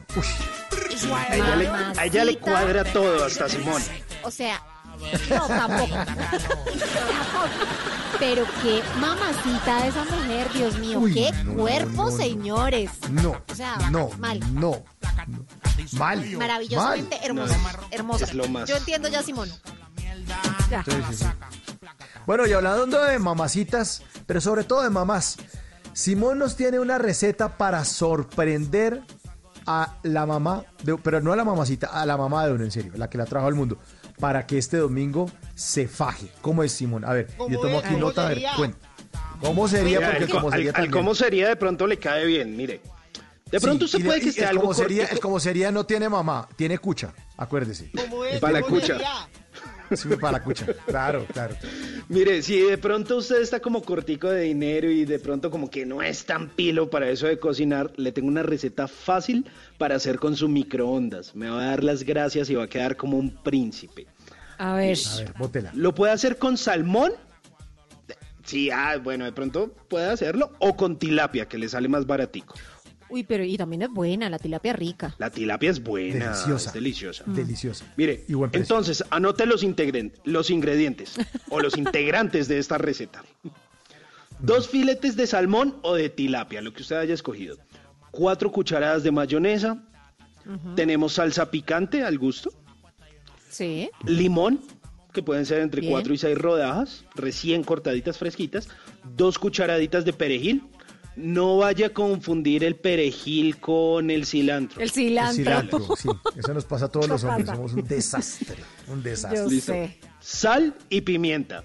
Casi todo el mundo tiene eso en la casa. Despacio. Despacio que voy en chanclas. Entonces, tilapia, que es más baratieri porque es que el salmón me sale caro. Tilapia. Listo. Ajá. Ahí le tengo la Cuatro cucharadas de mayonesa. Cuatro cucharadas de mayonesa. Que es, sí. eh, dos o cuatro cucharaditas de salsa picante.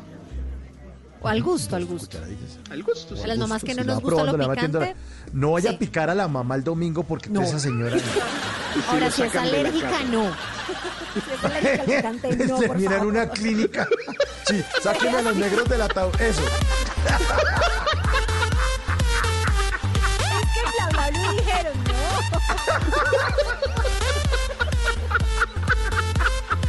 La señora comiendo y los negros del ataúd bailándole en la ventana. Llegó visita. Ay, qué malvado, José, por La señora tosiendo. ¡Ah! Dijo, ¿cuánto le echó? Bueno, entonces son dos Bueno. cucharaditas. Eh, de yo creo que pueden ser dos limones para que saque seis rodajitas. Dos limones. ok. Dos cucharaditas de perejil Sí. Dos de perejil. y sal y pimienta al gusto. Ah, eso está bien. ¿Listo? Pocos ingredientes me gustan. Chévere. Y baratos. Preparación con el chef Simón alias Michelin. Primer paso. Enjuaga los filetes de salmón o de tilapia, que ya dijimos que es más económica, con agua fría. Y luego los seca con una toallita de papel. Ajá. ¿Listo? Bien, fácil. Ujú. Pone los, pi- los filetes hacia abajo, pues si es el caso del salmón, para que, que tiene siempre pielecita, la tilapia pues no importa por el lado, en un plato que sea apto para microondas. No vaya a armar un desorden en la cocina, por favor, revise que sea apto para microondas. Y ahí mismo los condimenta con un poquito de sal y pimienta. Ahí, bien. Bien, sí. Un tazón pequeño para que combine la salsa picante, ojo, al gusto, con la mayonesa y esa mezcla luego se la pone a los filetes de tilapia. ¿Me siguen hasta ahí? Sí. Sí, sí, sí, está bien. Bueno, prepárese porque ahí ya va a sorprender a su mamá y le va a agregar unas rodajitas de limón y le va a poner perejil. ¿Y ya? Ok, ya, calma, tranquila. Quieta, quieta, Luego, quieta. Lo va a cubrir con un plástico apto para microondas, no cualquier bolsa a la que le dan del supermercado, no. La chuspa. no. Plástico que se pueda meter al microondas. Al pilas. microondas. O si no, papel aluminio. Ah, ca- Es- Calmado, tranquilo. Sí, el papel aluminio no es problema. ¿En un microondas? No sé, No, microondas lo- no, No, no, no, pone papel aluminio, Ajá. tranquilo, Ok. para que el, el pescado, la tilapia, entre como en su sazón, o sea, como para que se adobe. Ah, lo ya, deja ya, ya, ahí ya. un ratico, ¿listo? Ah, Ya luego le quita el aluminio, el plástico, ah, ahora sí, qué susto. lo mete al microondas y busca alguna opción que se llama cocción automática. Algunos microondas lo tienen, no importa el que sea. De pronto también hay otros que tienen una opción directamente, pescado. Si no tiene ninguno de esos, eh, cocción automática o pescado, lo deja ahí cuatro minutos. Hace una pausita, le da la vuelta, lo saca, le da la vuelta. Luego lo deja tres minuticos más y vea, le va a quedar para chuparse los dedos. Está fácil. Uy, ya está, está fácil, ¿para qué? buenísimo.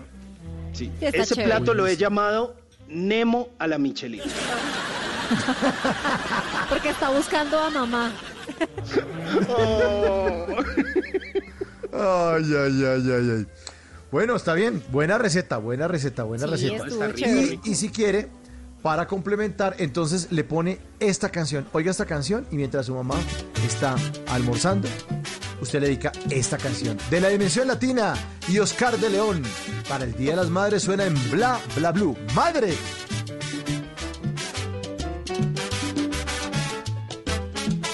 Bla bla blue.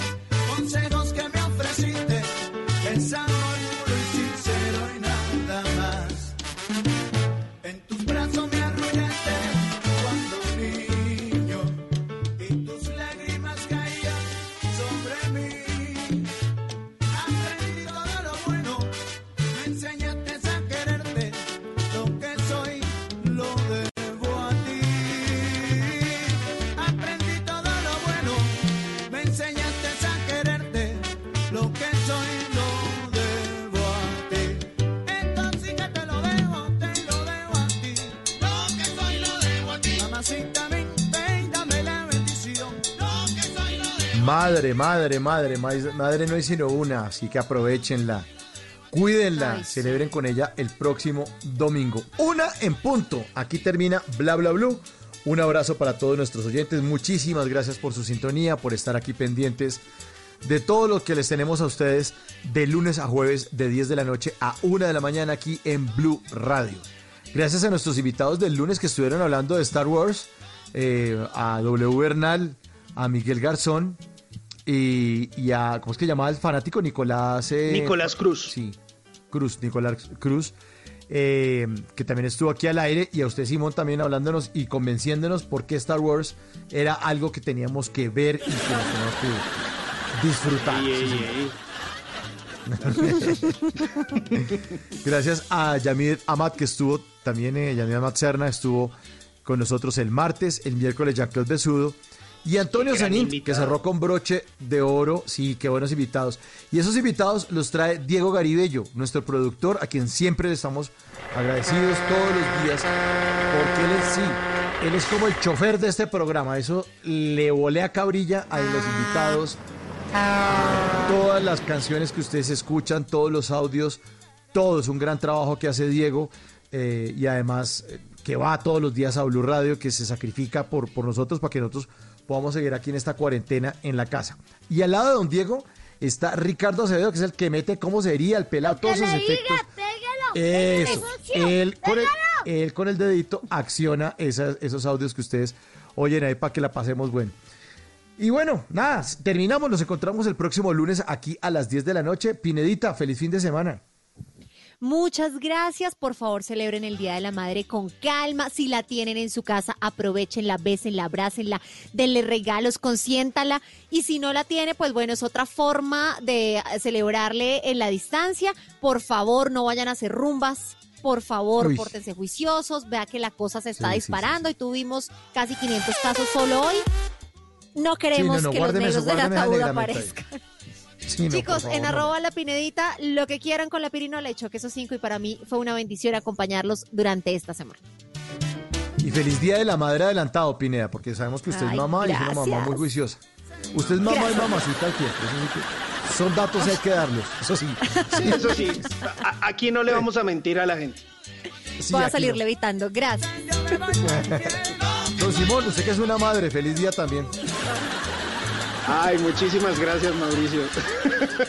No, gracias a usted, gracias a todo nuestro equipo, a toda la gente de digital, a toda la parte técnica, a todos los que se encargan para que esto pueda salir al aire, a Julián, que es un teso que siempre está ahí eh, conectado, a César Peláez, bueno, un montón de gente que está ahí conectada y trabajando. Eh, un abrazo grande a nuestra audiencia en Santuario Antioquia, en todo lado. Se les quiere mucho y se pasa buenísimo aquí en Bla Bla Bla.